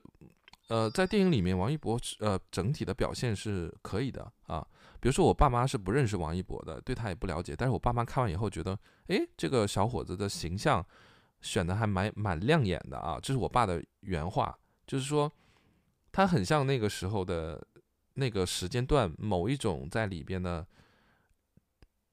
因为我爸读过很多那个那个书，比如说在汪伪的那个政府下面，其实。很多就是当年就是能出入这个场合的，都是俊男美女，打扮的光鲜亮丽。然后，呃，呃，我我不管他就是面对媒体什么回不回答问题，我我我我不管这个，我只看电影呈现。比如说我爸我妈，呃，比如我爸我妈根本就，他只是，比如说我爸我妈，他们只看这个电影就 OK 了，他们不会去看什么。他回答这个记者问什么什么什么什么什么什么，回答不出来，然后又文盲什么这些，我我我其实我也不 care 啊，我知道这个事情，但我不 care 啊，我不 care 这个，我只看那个电影最后呈现。我说实话，就是成尔的这个段位，包括里面有梁朝伟、周迅这样的一个大阵仗，包括他的制作各方面什么都非常非常棒。我我当然担心，我看前我是很担心的，就像就是。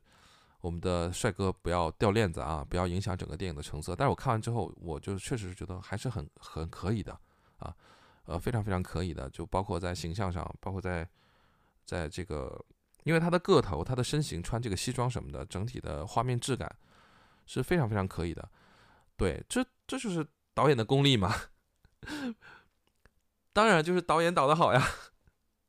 既然用了，就咱就把它做好嘛。比如说《繁花》也是啊，辛芷蕾就是大家知道是一个东北、东北、东北大姐，对吧？但她自己看到那个《繁花》画面的时候，她说：“天哪，我没有想到我在镜头里面绝美啊！”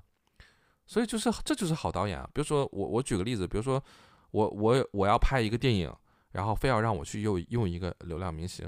尽管给我很多很多限制，那我一定就是尽我所能，我要。就我我虽然可能 说这话有点不要脸啊，就我可能没有这样的机会，这样这样。但是如果真的有这样的机会，我一定是尽我所能，尽我所有的能量，然后我要去跟这个演员很深度的沟通，然后去调度他，这样的，一定是这样的。哪怕我哪怕我呃接触上或者是本能上我不喜欢他，但是你必须要用他，我们就一定要是在他尽可能的这个能力范围内，然后把他调度到最好啊。所以这个做事情，什么叫向上的一种能量？就是就是这样，不是所我们人经历，不是所有的事情都会如你所愿啊。我已经接受我反正我自己是接受这样的，就是人生不是所有东西都如意的，包括这次我跟我的七大姑八大姨亲属，我在劝慰他们一些经历的不开心的事情的时候，我就是这样跟他们说的。我说你们年纪已经很大了，严格意义上说你们已经老了，就是人生的不如意其实有很多，但是说残酷点，就是你们没有办法去扭转很多事情了，那么你们就只能去接受。如果你们不接受的话，那就去摒摒除它，就再也不要管它，再也不要见它，再也不要去。如果你能做到这个坚决的、严格的这个隔离，或者坚决的就是割舍，那我觉得你你日后会给自己的遗憾不会太多。如果你总是徘徊，总是计较，然后总是怎么怎么样的话，总是就是不甘心或患得患失也好也好的话，那我觉得就是人生的遗憾会多一点啊，就是这样。反正我是这样想的。所以去年看完《无名》的时候，我觉得整体还是可以的。放到今年来看，去年的《无名》也是电影质感最强的一部。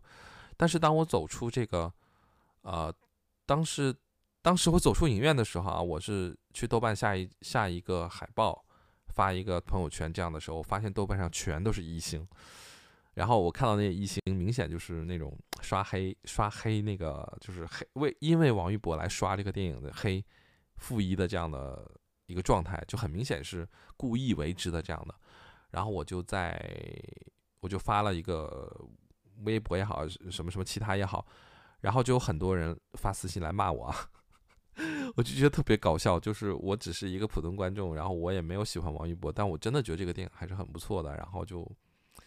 然后就就是从初初一到初八接连的很多人发私信骂我说。什么我是什么什么什么粉啊，什么什么被怎么怎么样，我觉得特别搞笑，真的就是跟邪教一样，真的是啊，所以就没必要嘛，真的没必要。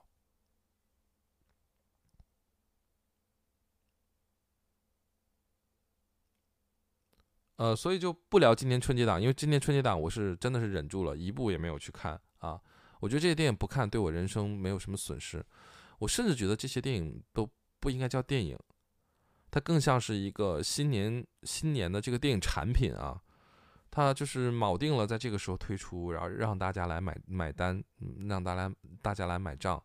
然后在这里面就会像一个产品经理一样，就是分析这个东西大家会共情，这个大这个东西大家会笑，然后这个人会让大家怎么怎么样，就是我觉得这个完全都不是一个做认真做电影的态度，然后这个东西我也不需要在过年时候花钱买一乐。生活中的乐能让我乐的乐趣有很多，啊，所以今年我就没有贡献任何我一分钱在这些我没有什么感觉的电影上啊。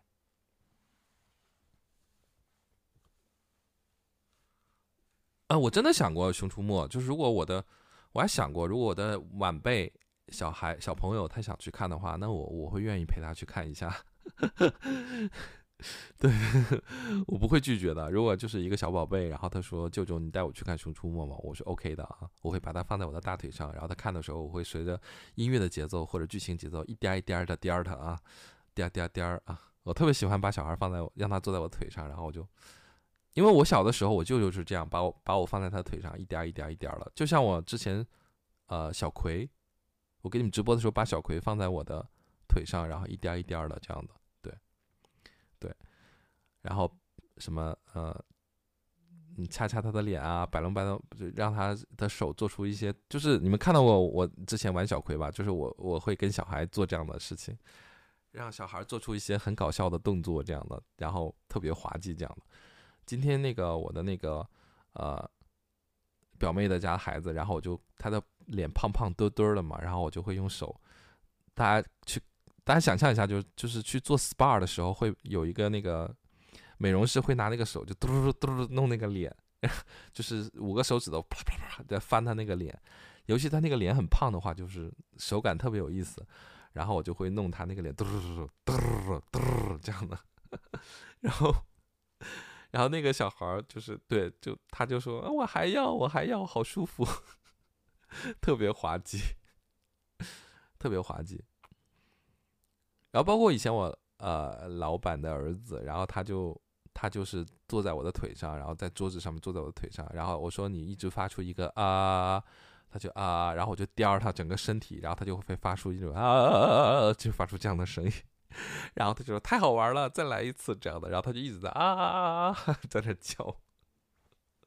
然后他妈妈就说你给我闭嘴，特别有意思。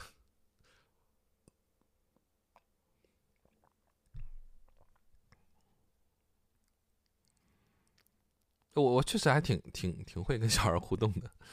特别有意思。带他们玩一些很贱的嗯东西。啊、我们年后应该月明记工作室暂时不会有啊、新品了啊、不会有暂时不会有新品了啊、我们可能会啊、我这边就是因为我自己的一些心念上的一些调整吧，然后暂时可能不会有新品。然后目前就是店铺里的产品呢，能上架的就是还能购买，然后应该就是不会有新品这样的，暂时不会有新品啊，暂时不会有新品这样的。嗯，我我我觉得就是我的心态上是有挺大的一个变化的，嗯。然后经历了这个春节呢，我觉得我自己，嗯，对对对，很多事情也有一些新的看法，所以我觉得我也自己需要成长，我自己也需要去修行，需要去感悟吧，所以二四年对我来讲是一个很好的一个，对我自己来讲啊，是一个很好的年年年年运，我要抓住一些机会啊，做一些事情，嗯，然后，啊，至于大家觉得我灵不灵呢？啊，就大家可以关注一下我。新年的就是动向，用一年的时间，大家看就是三良在二四年啊做了哪些有趣的事情。嗯，很开心有大家见证，然后我也愿意跟大家分享。然后新年就是不管做不做玄学内容，出不出产品，然后我都愿意以这样的方式跟大家一起同步的啊去分享啊去交流。嗯，非常非常感谢大家啊！我这是我，所以回北京其实有的时候就觉得哦。啊，就是叹口气这样的，不是不愿意回去，而是我觉得我还没有 ready 的感觉。但是呢，不 ready 也得 ready 了，也得准备好了，对，去面对自己新的生活。呃，之前跟大家说的纪录片呢，因为就是他们内部的放映非常的。大家都非常喜欢，然后就决定年前不匆忙上了，然后年后他们要选一个档期，然后用大的资源去推广一下，啊，那我自己是很开心了，但是大家就是需要一点点，需要一点点时间等待一下。如果那个他们那边纪录片上线之后啊，我我在当天也好，或那个周末也好，会搞一个这个纪录片的一个跟大家在直播里面一个看片会，对，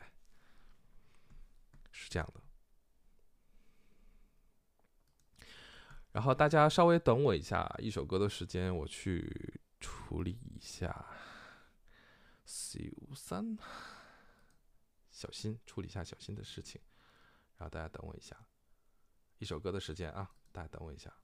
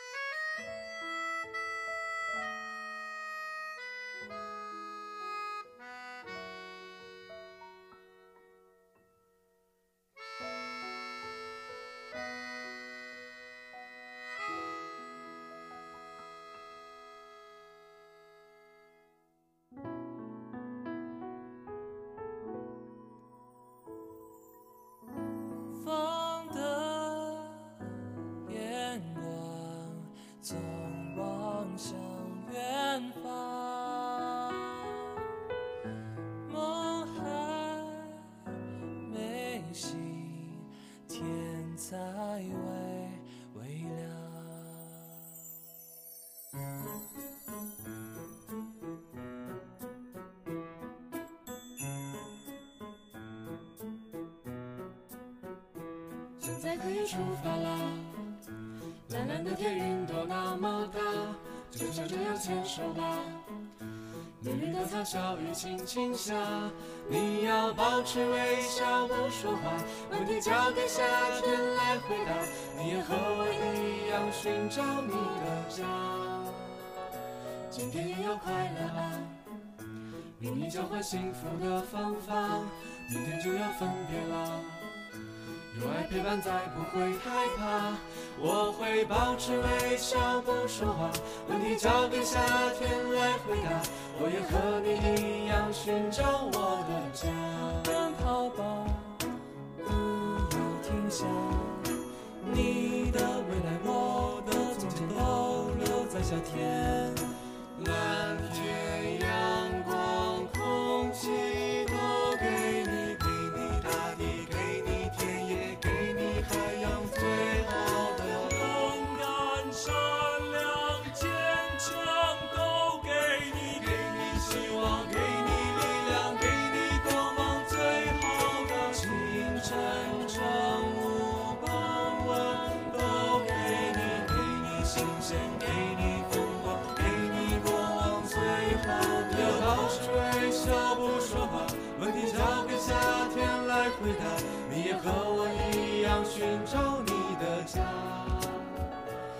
在可以出发了，现在可以出发了。蓝蓝的天，云朵那么大，就像这样牵手吧，就像这样牵手吧。绿绿的草，小雨轻轻下，我会保持微笑，不说话。问题交给夏天来回答，我也和你一样寻找我的家。一起走吧，不回头。现在可以出发了，一起走吧，我会跟在你身后。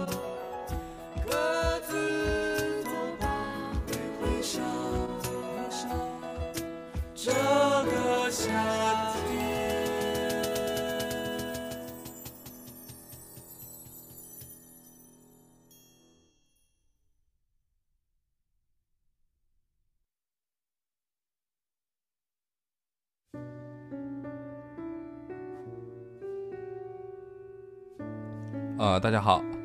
啊、我现在回来了，我们来继续聊天。啊、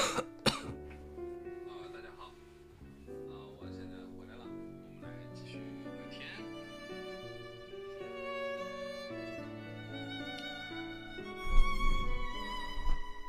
呃，有点有点舍不得啊，因为我在我自己家的这个榻榻米上搭建的这个呃工作工作间，其实挺舒服的。然后自己每次都是盘 盘着腿在在上面，然后跟大家聊天这样的。呃，就是呃跟北京给大家直播的时候是那种感觉是截然不一样的啊，截然不一样的。然后这种舒适呢，可能呃每年只有一次这样的。每年只有一次这样的，嗯，所以我也很珍惜。所以这一晚过后呢，明天一天要把所有的这个设备全部都要打包，然后运到车上，然后再运回北京这样的。啊，这次回家不只是有一个笔记本什么的，是台我的台式屏幕大的屏幕，硬盘阵列，然后连接的这个调音台和我的麦克风都是跟北京是是是。就是原封不动的啊，从北京移到了家里这样的。好，现在是晚上九点四十二分，还可以跟大家聊一会儿啊。今天我觉得我的嗓音状态可能撑不到三小时啊，也不想让大家太疲太疲惫，然后还有很多人已经啊上班了这样的，所以就是呃，我不知道你们今天上班的周六周日是不是放假，还是串休这样的。然后希望大家新年上班都有好运势、好运气，希望有机会都可以升职加薪。我是这两天有点复发了，我的鼻炎和这个支气管有点复发，所以我的声音好像又回到一月的时候的状态了。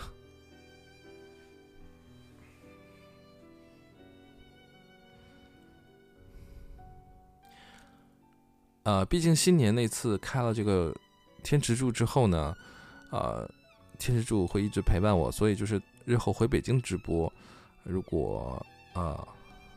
就大家如果想许愿的，还是可以许愿的。毕竟这个天池柱也成为了绝版，它只有我自己专属的这一个，所以就是就是到时候回北京还是可以许愿的啊，如果大家愿意的话，啊。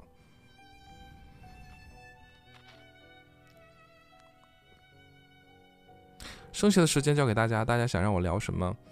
啊？大家想让我聊什么？大家想听我说什么？然后有什么想问我的都可以，我们互动起来。我今天可能前面想跟大家聊的话题都聊的差不多了，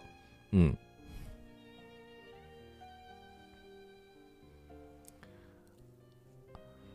嗯，之前在北京直播的时候，我有我有两个，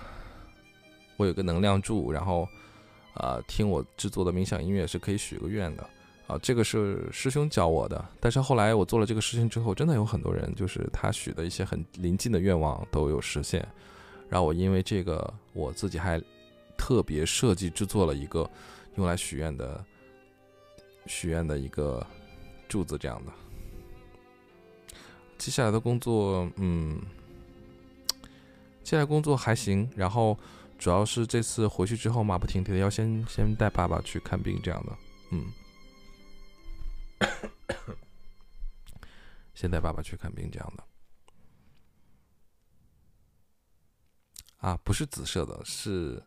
最新的这个是天池柱，是很漂亮的一个，很很漂亮的一个。很美丽的一个柱子，然后如果你想看到它长什么样子，可以去翻我的动态和看之前的直播回放，这样的。聊聊人生观，你这也太大了吧！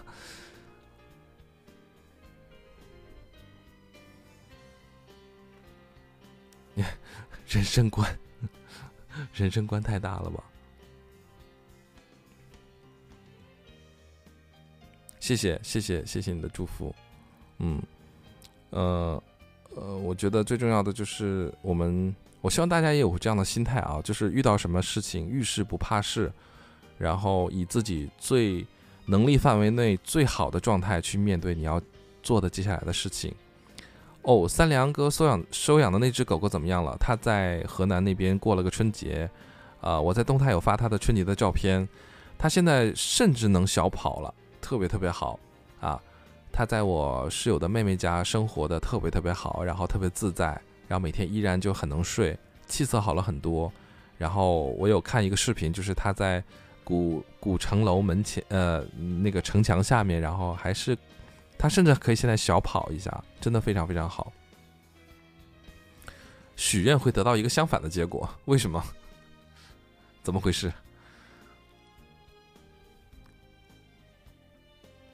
我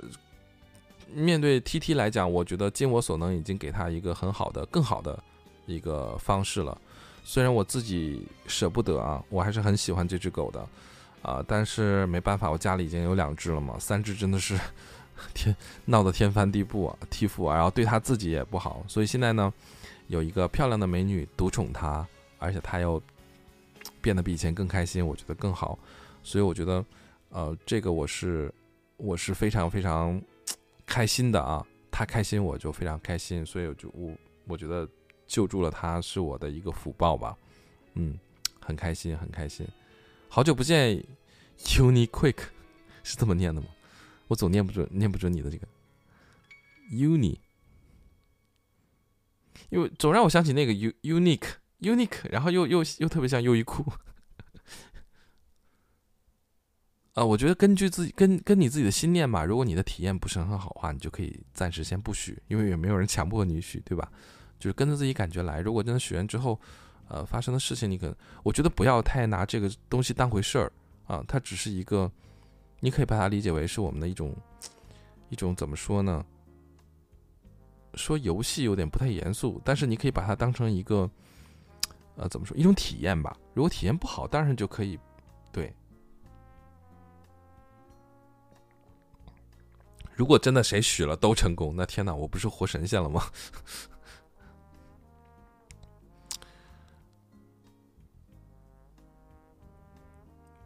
呃，我反正我跟大家讲吧，我我跟我的母亲在前天晚上聊了好多，啊呃，对我妈妈的一些就是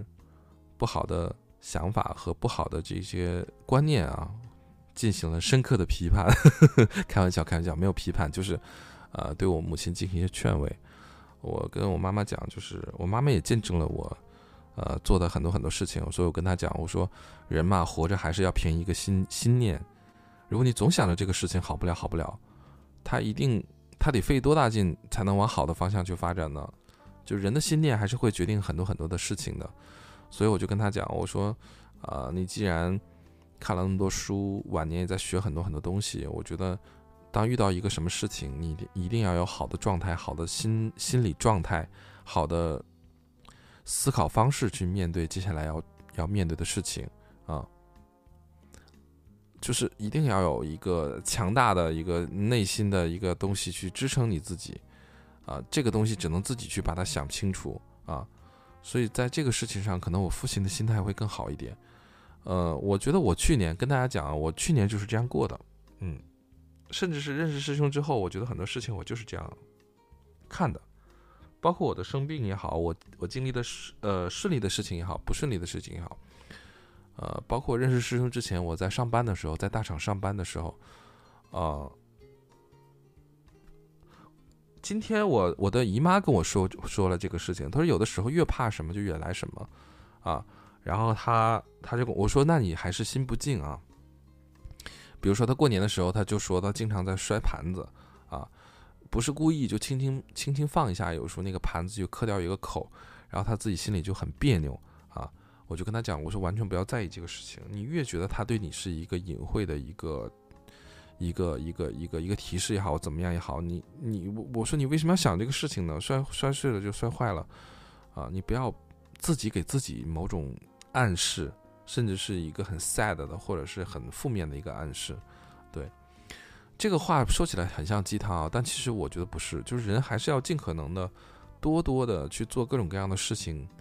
啊，去主观意识去排除自己内心的一些负面的想法和负面的能量，这个还是很重要的。啊，反正我觉得，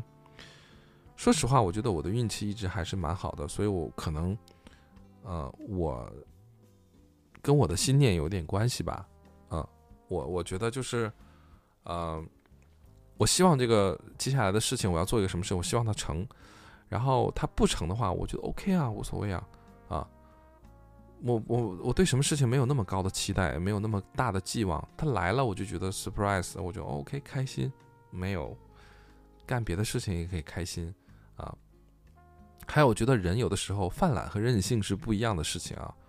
跟大家分享一个事情，就是我去年在家有的时候非常的劳累，啊，那我我的主观意识告诉我，啊，你没有不要不要不要就是蛮干啊。比如说我剪纪录片的时候，不要蛮干，你就想躺就躺一下。啊！但是我会给自己一个时间，比如说现在下午两点，我我我我小睡一下或者小躺一下，我躺到三点。但是你到三点的时候，你必须要起来哦，你不能到了三点说啊，那我躺到四点吧，啊，今天就不做了，就这样睡吧。然后晚上吃吃点什么，呃，不能不能任性啊。有的时候这个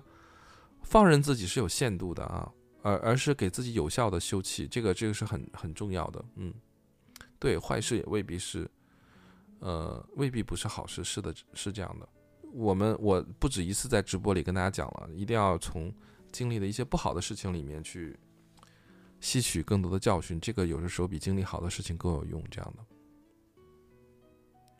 没有在点你们，就是自律还是很重要的。我们可以不自律到瘦一百斤这样的事情，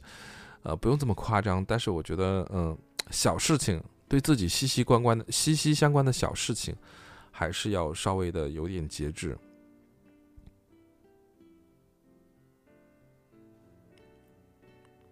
呃，拖延症得治啊，拖延症得得，因为我说实话，我有的时候之前年轻时候也有拖延症，啊，但现在不是，现在是一定要计划性。我确实有的时候愿意把这个事情晚一点，啊，拖到最后给，但是我拖到最后给是有原因的啊，自己就是真的是有原因的，不是说我拖到最后再做，而是说。呃，有方法的前面把所有的事情都做到一个非常完备的一个情况下，在最后的时候进行最后的步骤，你才心里有把握。这是一种工作技巧啊，是这样的，还是计划性啊，还是有计划性啊，哎，然后对自己 对自己狠一点，嗯，比如说两点就是两点，四点就是四点啊，就是还有一个原因，我觉得拖延有时候考验你。是否热爱这个东西？你对这个东西是不是有主观的喜欢和主观的排斥？排斥的话，就是要要要对自己狠一点，对对自己狠一点，就是该怎么样就怎么样。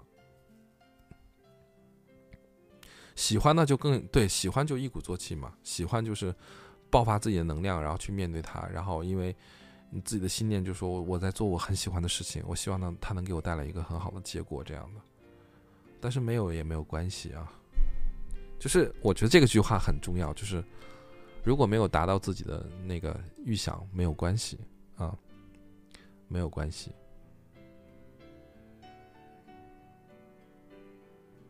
当当当！哎，这个音乐可好听了。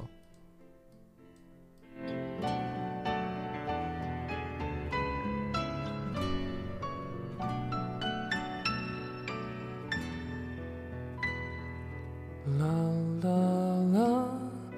啦啦啦啦啦啦啦啦啦啦啦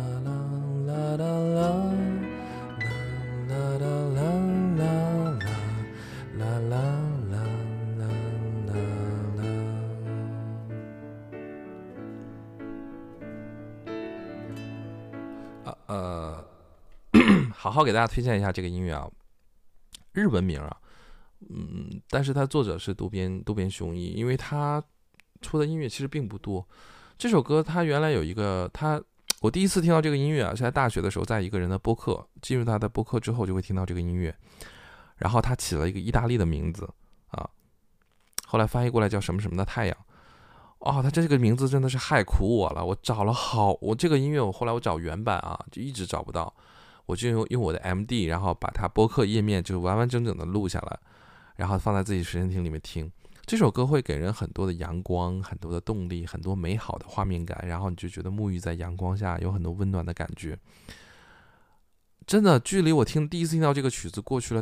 大约有啊，大约快十年了。我终于找到了这张专辑，真的是把我害苦了。明明就是一个日文日文的呃日文的一个名字，然后他那位博主当时好像也确实在日本啊。我不知道他买的这个专辑什么版，然后名字就是一个意大利文，然后害得我就是到处找这个音乐都找不到，给大家听一下。然后我确实是那个时候经常在随身听里面放这个歌，然后我就会跟他哼唱，因为这个旋律真的是很好听。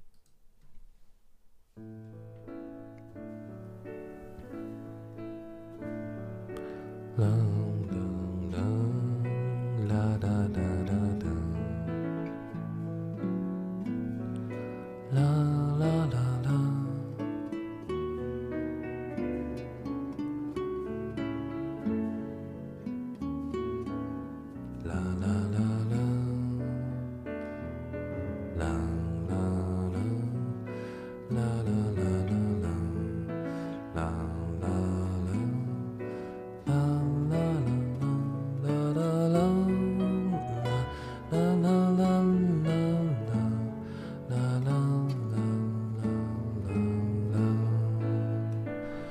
到副歌。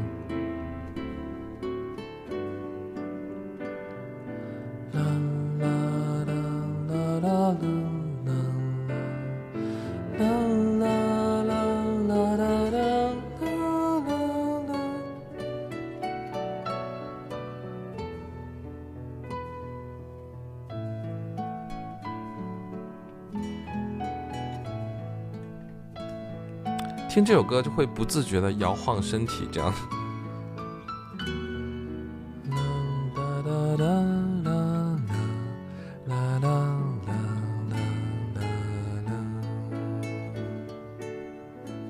它只有一把吉他和一个钢琴，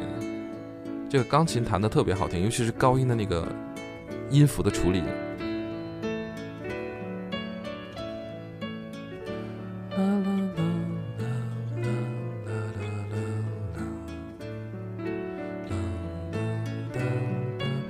他一会儿会把高音弹得特别响，尤其是最高音的那几个音。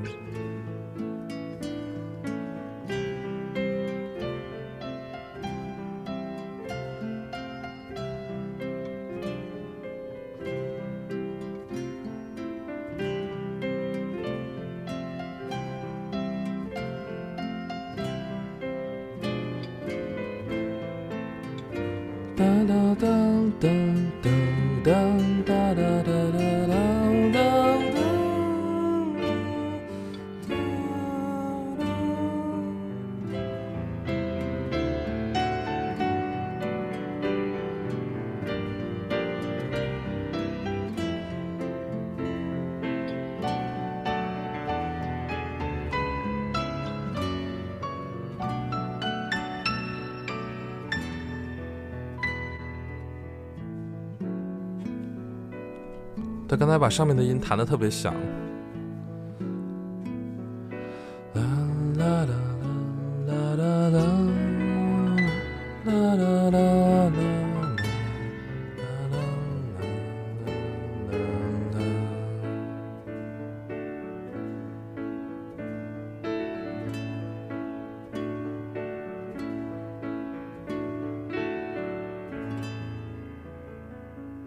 谢谢大家。这首歌曲是日文的名字，然后如果呃，如果大家想知道的话，然后我我看看怎么粘贴出来发给大家啊，大家稍等一下。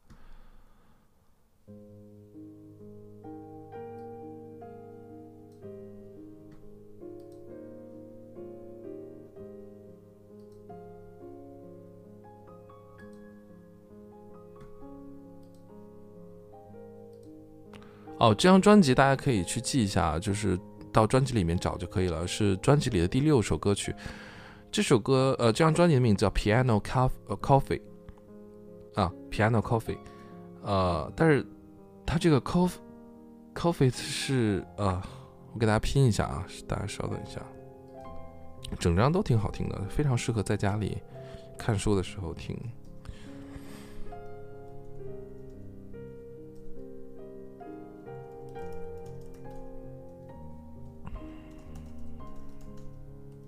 好，我发到弹幕上了，大家可以去找这个专辑，网易云音乐就有啊。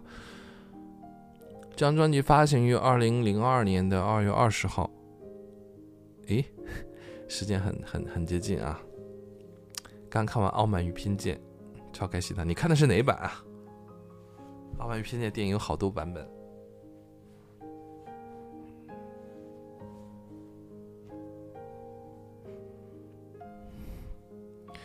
啊，嗯，其实如果我还是呃希望呃愿意跟大家交流音乐啊，希望新年呃热爱音乐的朋友，然后我还是愿意以三良的身份跟大家多分享一些音乐，呃，嗯，还是希望呃我新年有个想法，想录制一些很特别的呃播放黑胶的视频，然后方便大家去聆听啊，然后尽量。呃，不是直播的方式，是拍摄的方式，然后把画面拍的好看一点，然后场景好看一点，然后大家可以舒舒服服的。呃，如果你不愿意去用 app 听音乐的的话，然后可以去点开我的视频，然后去后台播放这样的，然后大家可以去听听音乐这样的。如果呃，关于我推荐音乐，大家有什么好的建议和想法，然后也欢迎私信告诉我，因为我觉得音乐好的音乐是有很强的治愈能量的。然后，因为我毕竟我自己做音乐的能力有限，所以还是非常愿意，啊，新年把我自己购买的实体的音乐啊收藏，然后跟大家去啊分享分享这样的，希望希望大家啊喜欢。然后我觉得这个是有的时候听好听音乐给自己带来的治愈感，有的时候比自己点 蜡烛更有用啊。跟大家讲是这样的。呃，今年最开心的就是回来之前，师妹给了我很多这个先呃，她自己新做的一批蜡烛啊，特供啊，自己的特供版。因为师妹还在呃不断的精进研发啊，虽然我们可能新年的产品不出了，但是她一直在精进研发。而有一天，她给我发过了一个列表，然后全部都是她最新想做的蜡烛的功能啊，名 让我起名字什么的，然后包括她自己一直在。前天跟我说，他买了好多好多的新材料、新的草药，然后在新年还要继续的去研发很多很好的、很好的蜡烛。在新年回来之前，他给我呃特供了一批他全新自己做的蜡烛，啊，新的配方、新的草药，然后黄色有一款黄色的，啊，我们今年过年的时候，啊，比如说供自己的保家仙啊，供自己的。呃家族的这个看位的时候，然后我就整宿整宿的在点那些蜡烛，感受非常非常好啊，感受非常非常好。所以我觉得蜡烛真的是一个好东西啊，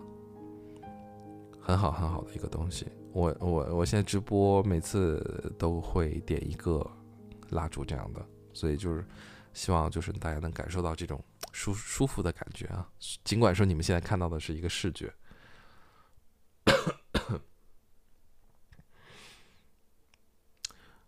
呃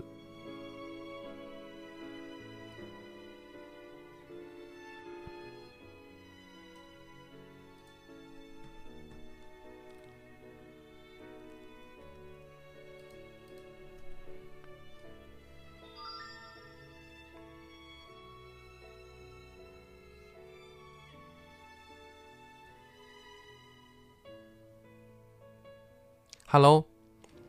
呃，接下来大家还有什么想聊的吗？我看这个时候人好像还有点多。Hello，Hello，大家晚上好。好像在十点的时候，我看有不断的有人进入到直播间，欢迎来到三联英文录的直播间，感谢大家。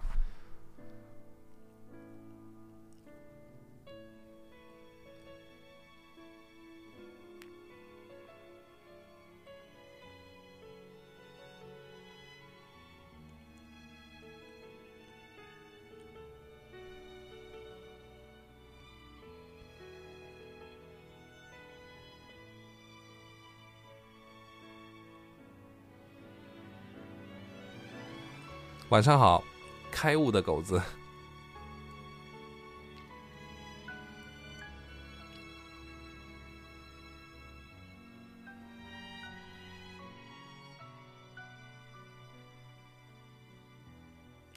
呃，我想问大家，目前在直播间里面有个问题，就是，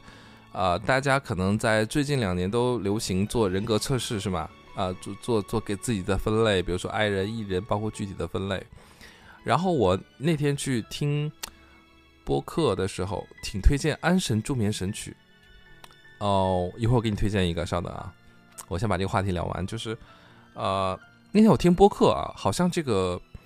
分类里面有一个具体的类别啊，具体的类别叫快乐小狗。在直播间里面有没有人是快乐小狗啊？这个这个分类特别有意思。我后来看了一下介绍啊，后来就是在想我自己身边的朋友有没有谁是快乐小狗。然后快呃，后来我发现真的，如果真的跟快乐小狗在一块相相处，应该还是挺开心的一件事情。怎么的？有人是快乐小狗是吗？快乐小狗这个类别真的挺有意思的。然后我就有点对号入座了，然后我发现我曾经认识的什么朋友，他可能就是快乐小狗。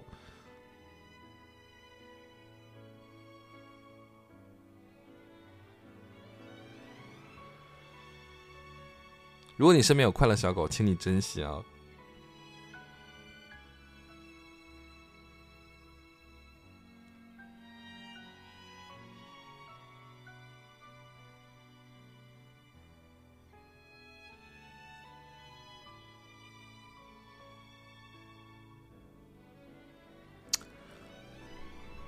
快乐小狗就是，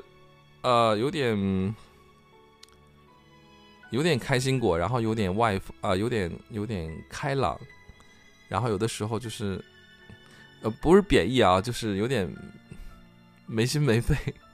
但他不是真的没心没肺，就是他非常想得开，然后他反正就是跟快乐小狗在一块会非常的开心，然后怎么样都行，你不会有任何负担，对。小葵嘛，小葵是小葵是真的没心没肺，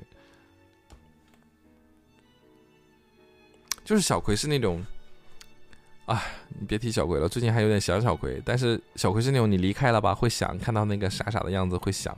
但你跟他在一起之后，你就会非常闹心。然后看那个，呃，寄养的那个那个那个狗舍的人给我发的视频，我感觉他又变长了。又变长了，真的。好，接下来给大家推荐一个助眠的专辑。这个时候推荐助眠的专辑，是不是很容易让大家睡着啊？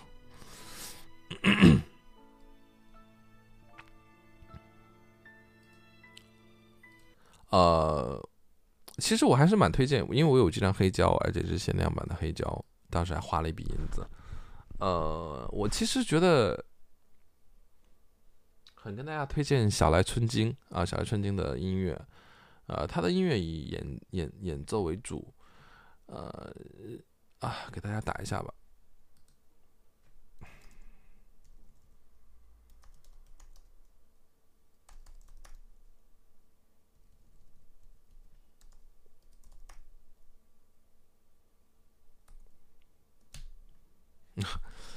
呃，小来春京的音乐就是非常的，我觉得挺助眠的，非常适合，呃，非常适合，就是，嗯，如果你睡前用个小音箱放一下，听一下这样的，给大家听一下，比如这张专辑叫《In In the Dark Woods》，就在在一个黑暗的树林里面，第一首就很催眠，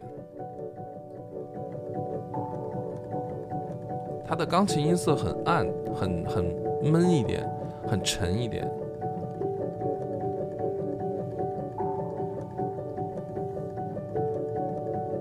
你甚至还能听到击弦机的里面的木头的声音。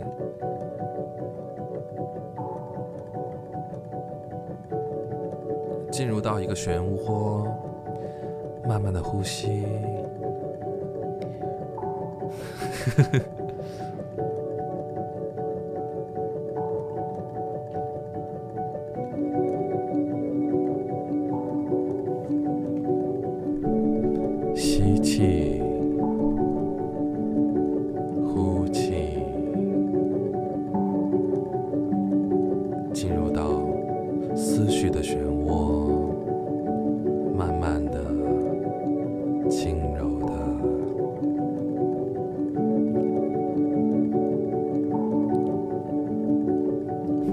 呵呵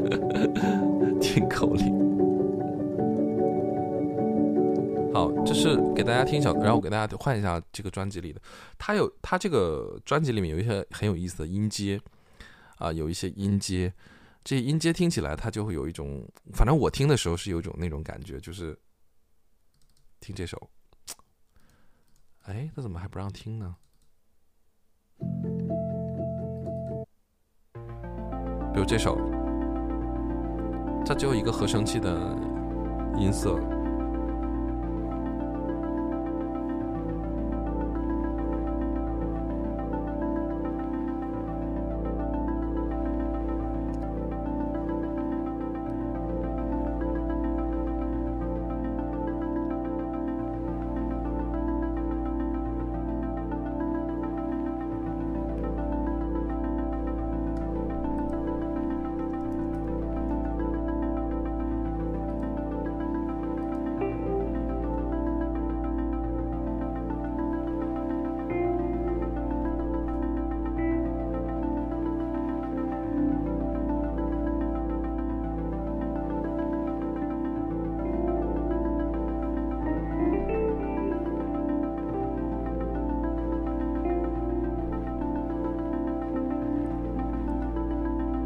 大家能，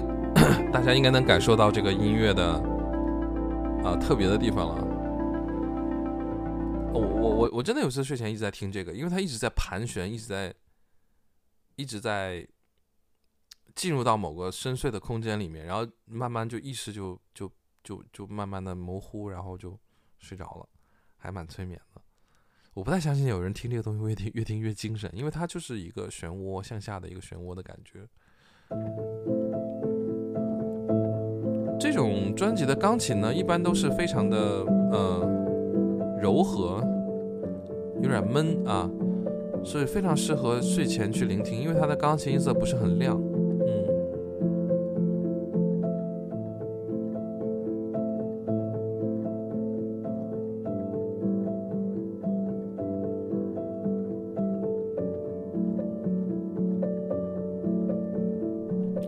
专辑都是这种风格的，所以我觉得很适合，都很好听。你你你，整个专辑里面随便挑一首就很好听，所以这张专辑我就为什么下了写本买了首发版，就是留作一个珍藏，就是我很喜欢这张专辑的封面也很好看，嗯，封面是一个树林这样的。啊，大家再给小师妹一点时间吧，然后新年她还是等他的账号上线了，他的皮套做好了，然后就可以他直播的时候，大家给大家好好去讲这样的，不要着急啊，专业的事情要交给专业的人来办这样的。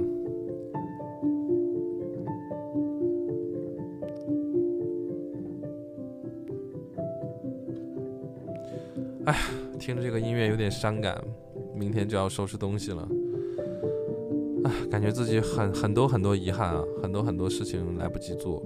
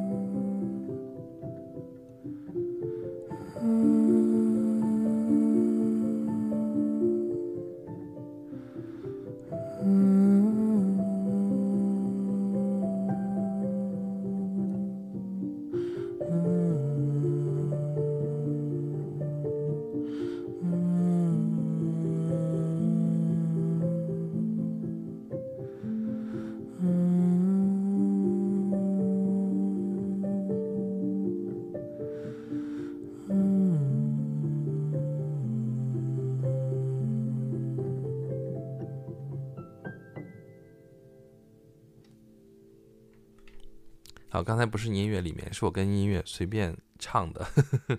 随便哼唱的。对，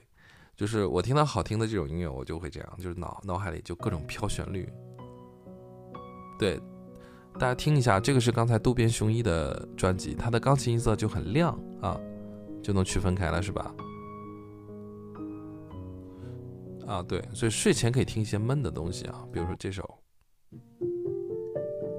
这是刚才那首的变奏。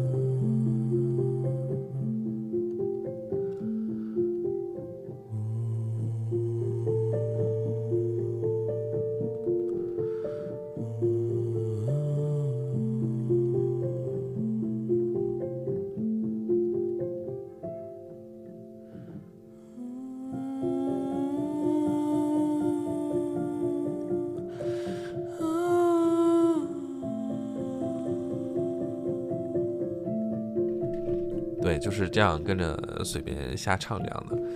刚才这首歌名字叫《Inside River》，然后第一首现在听到的是《Inside River》第二首。呃，这张专辑我打给大家，大家可以去网易音乐搜一下啊，把名字打在公屏上。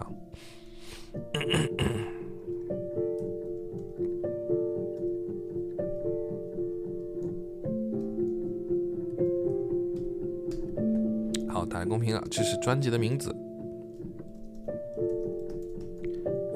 我再打一次！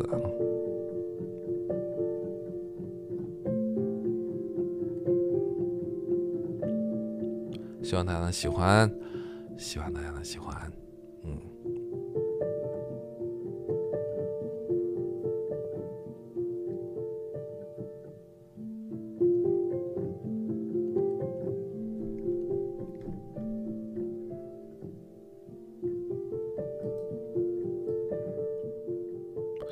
伴随着这么安详的音乐，我们是不是可以结束今天的直播了？是不是可以结束今天的直播了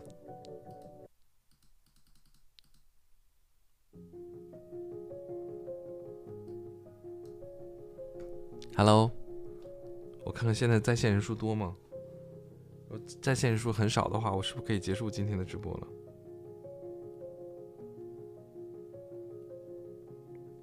大约五十五十六人。我想大家肯定也困了，然后肯定也休也也累了，然后，呃，但是如果大家还想多聊一会儿，我听大家的，因为因为因为我毕竟还在家，所以，呃呃，还是可以有自由的时间支配的。如果大家觉得这个今天 OK 了，我们就可以在这里呃结束这样的。OK，呃，那非常感谢大家陪伴，然后这次回家呢，呃，也跟大家分享了一些事情。回北京之后呢，我也会利用时间好好的整理一下在北京，呃，在老家这个过年期间发生的一些事情的一些沉淀吧。然后，嗯，敬请大家期待二零二四年三良英文录的新的风格的一些视频，啊，敬请大家期待吧。然后，在目前在直播间里面的朋友，就是，呃，我可能就是会暂时的不会有那么多的玄学内容了。然后掉粉也好，或者是有人不再关注也好，都没有关系。但我觉得这是一个过程，这对我来讲是一个非常重要的回归自己内心的一个过程。呃，希望大家支持嘛，然后我也愿意跟大家分享啊，非常非常感谢大家。嗯，那下一次直播可能就是回到北京的时候了。嗯，期待跟大家在北京相会啊！新的一年，希望大家都有新的期盼，愿望在新年。都可以去实现啊，可以去有很好的收获，这个是非常重要的。然后你们可能会感感觉到时间会越来越快，过得越来越快啊，没有关系，嗯。然后呃，希望我们一起共同见证彼此的成长和变化，这个是最开心的事情。好，那么今天的直播可能就。先到这里了，跟大家说声晚安，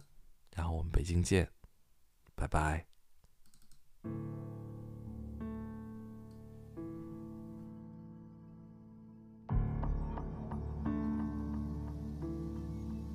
谁的手总紧紧牵住我的手，不回头。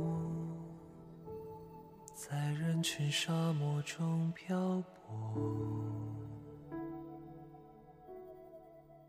你别用含着泪的眼睛看我，听蝉声沉落，请抬头，今宵路中。是谁哦？带路的草也一直我，员工我，顶风暴泥泞中跋涉。是谁说，经过的路都是必须？磨难尽收获，山云作幕，攀岩观火，请用我银痕高歌，绵呀海上佛，在世界之外。在世界之中，无安西东，就分身做个英雄，不忘那青春游，愿心之自由，共天地俊秀，有情有梦。请用我银痕高歌，绵啊海征服，在世界之外，在时间之中，无问西东，就翻身做个英雄，忘那情。春游，愿也寻知自由，共天地俊秀。有情有梦，也寻知自由，共天地俊秀。有情有梦。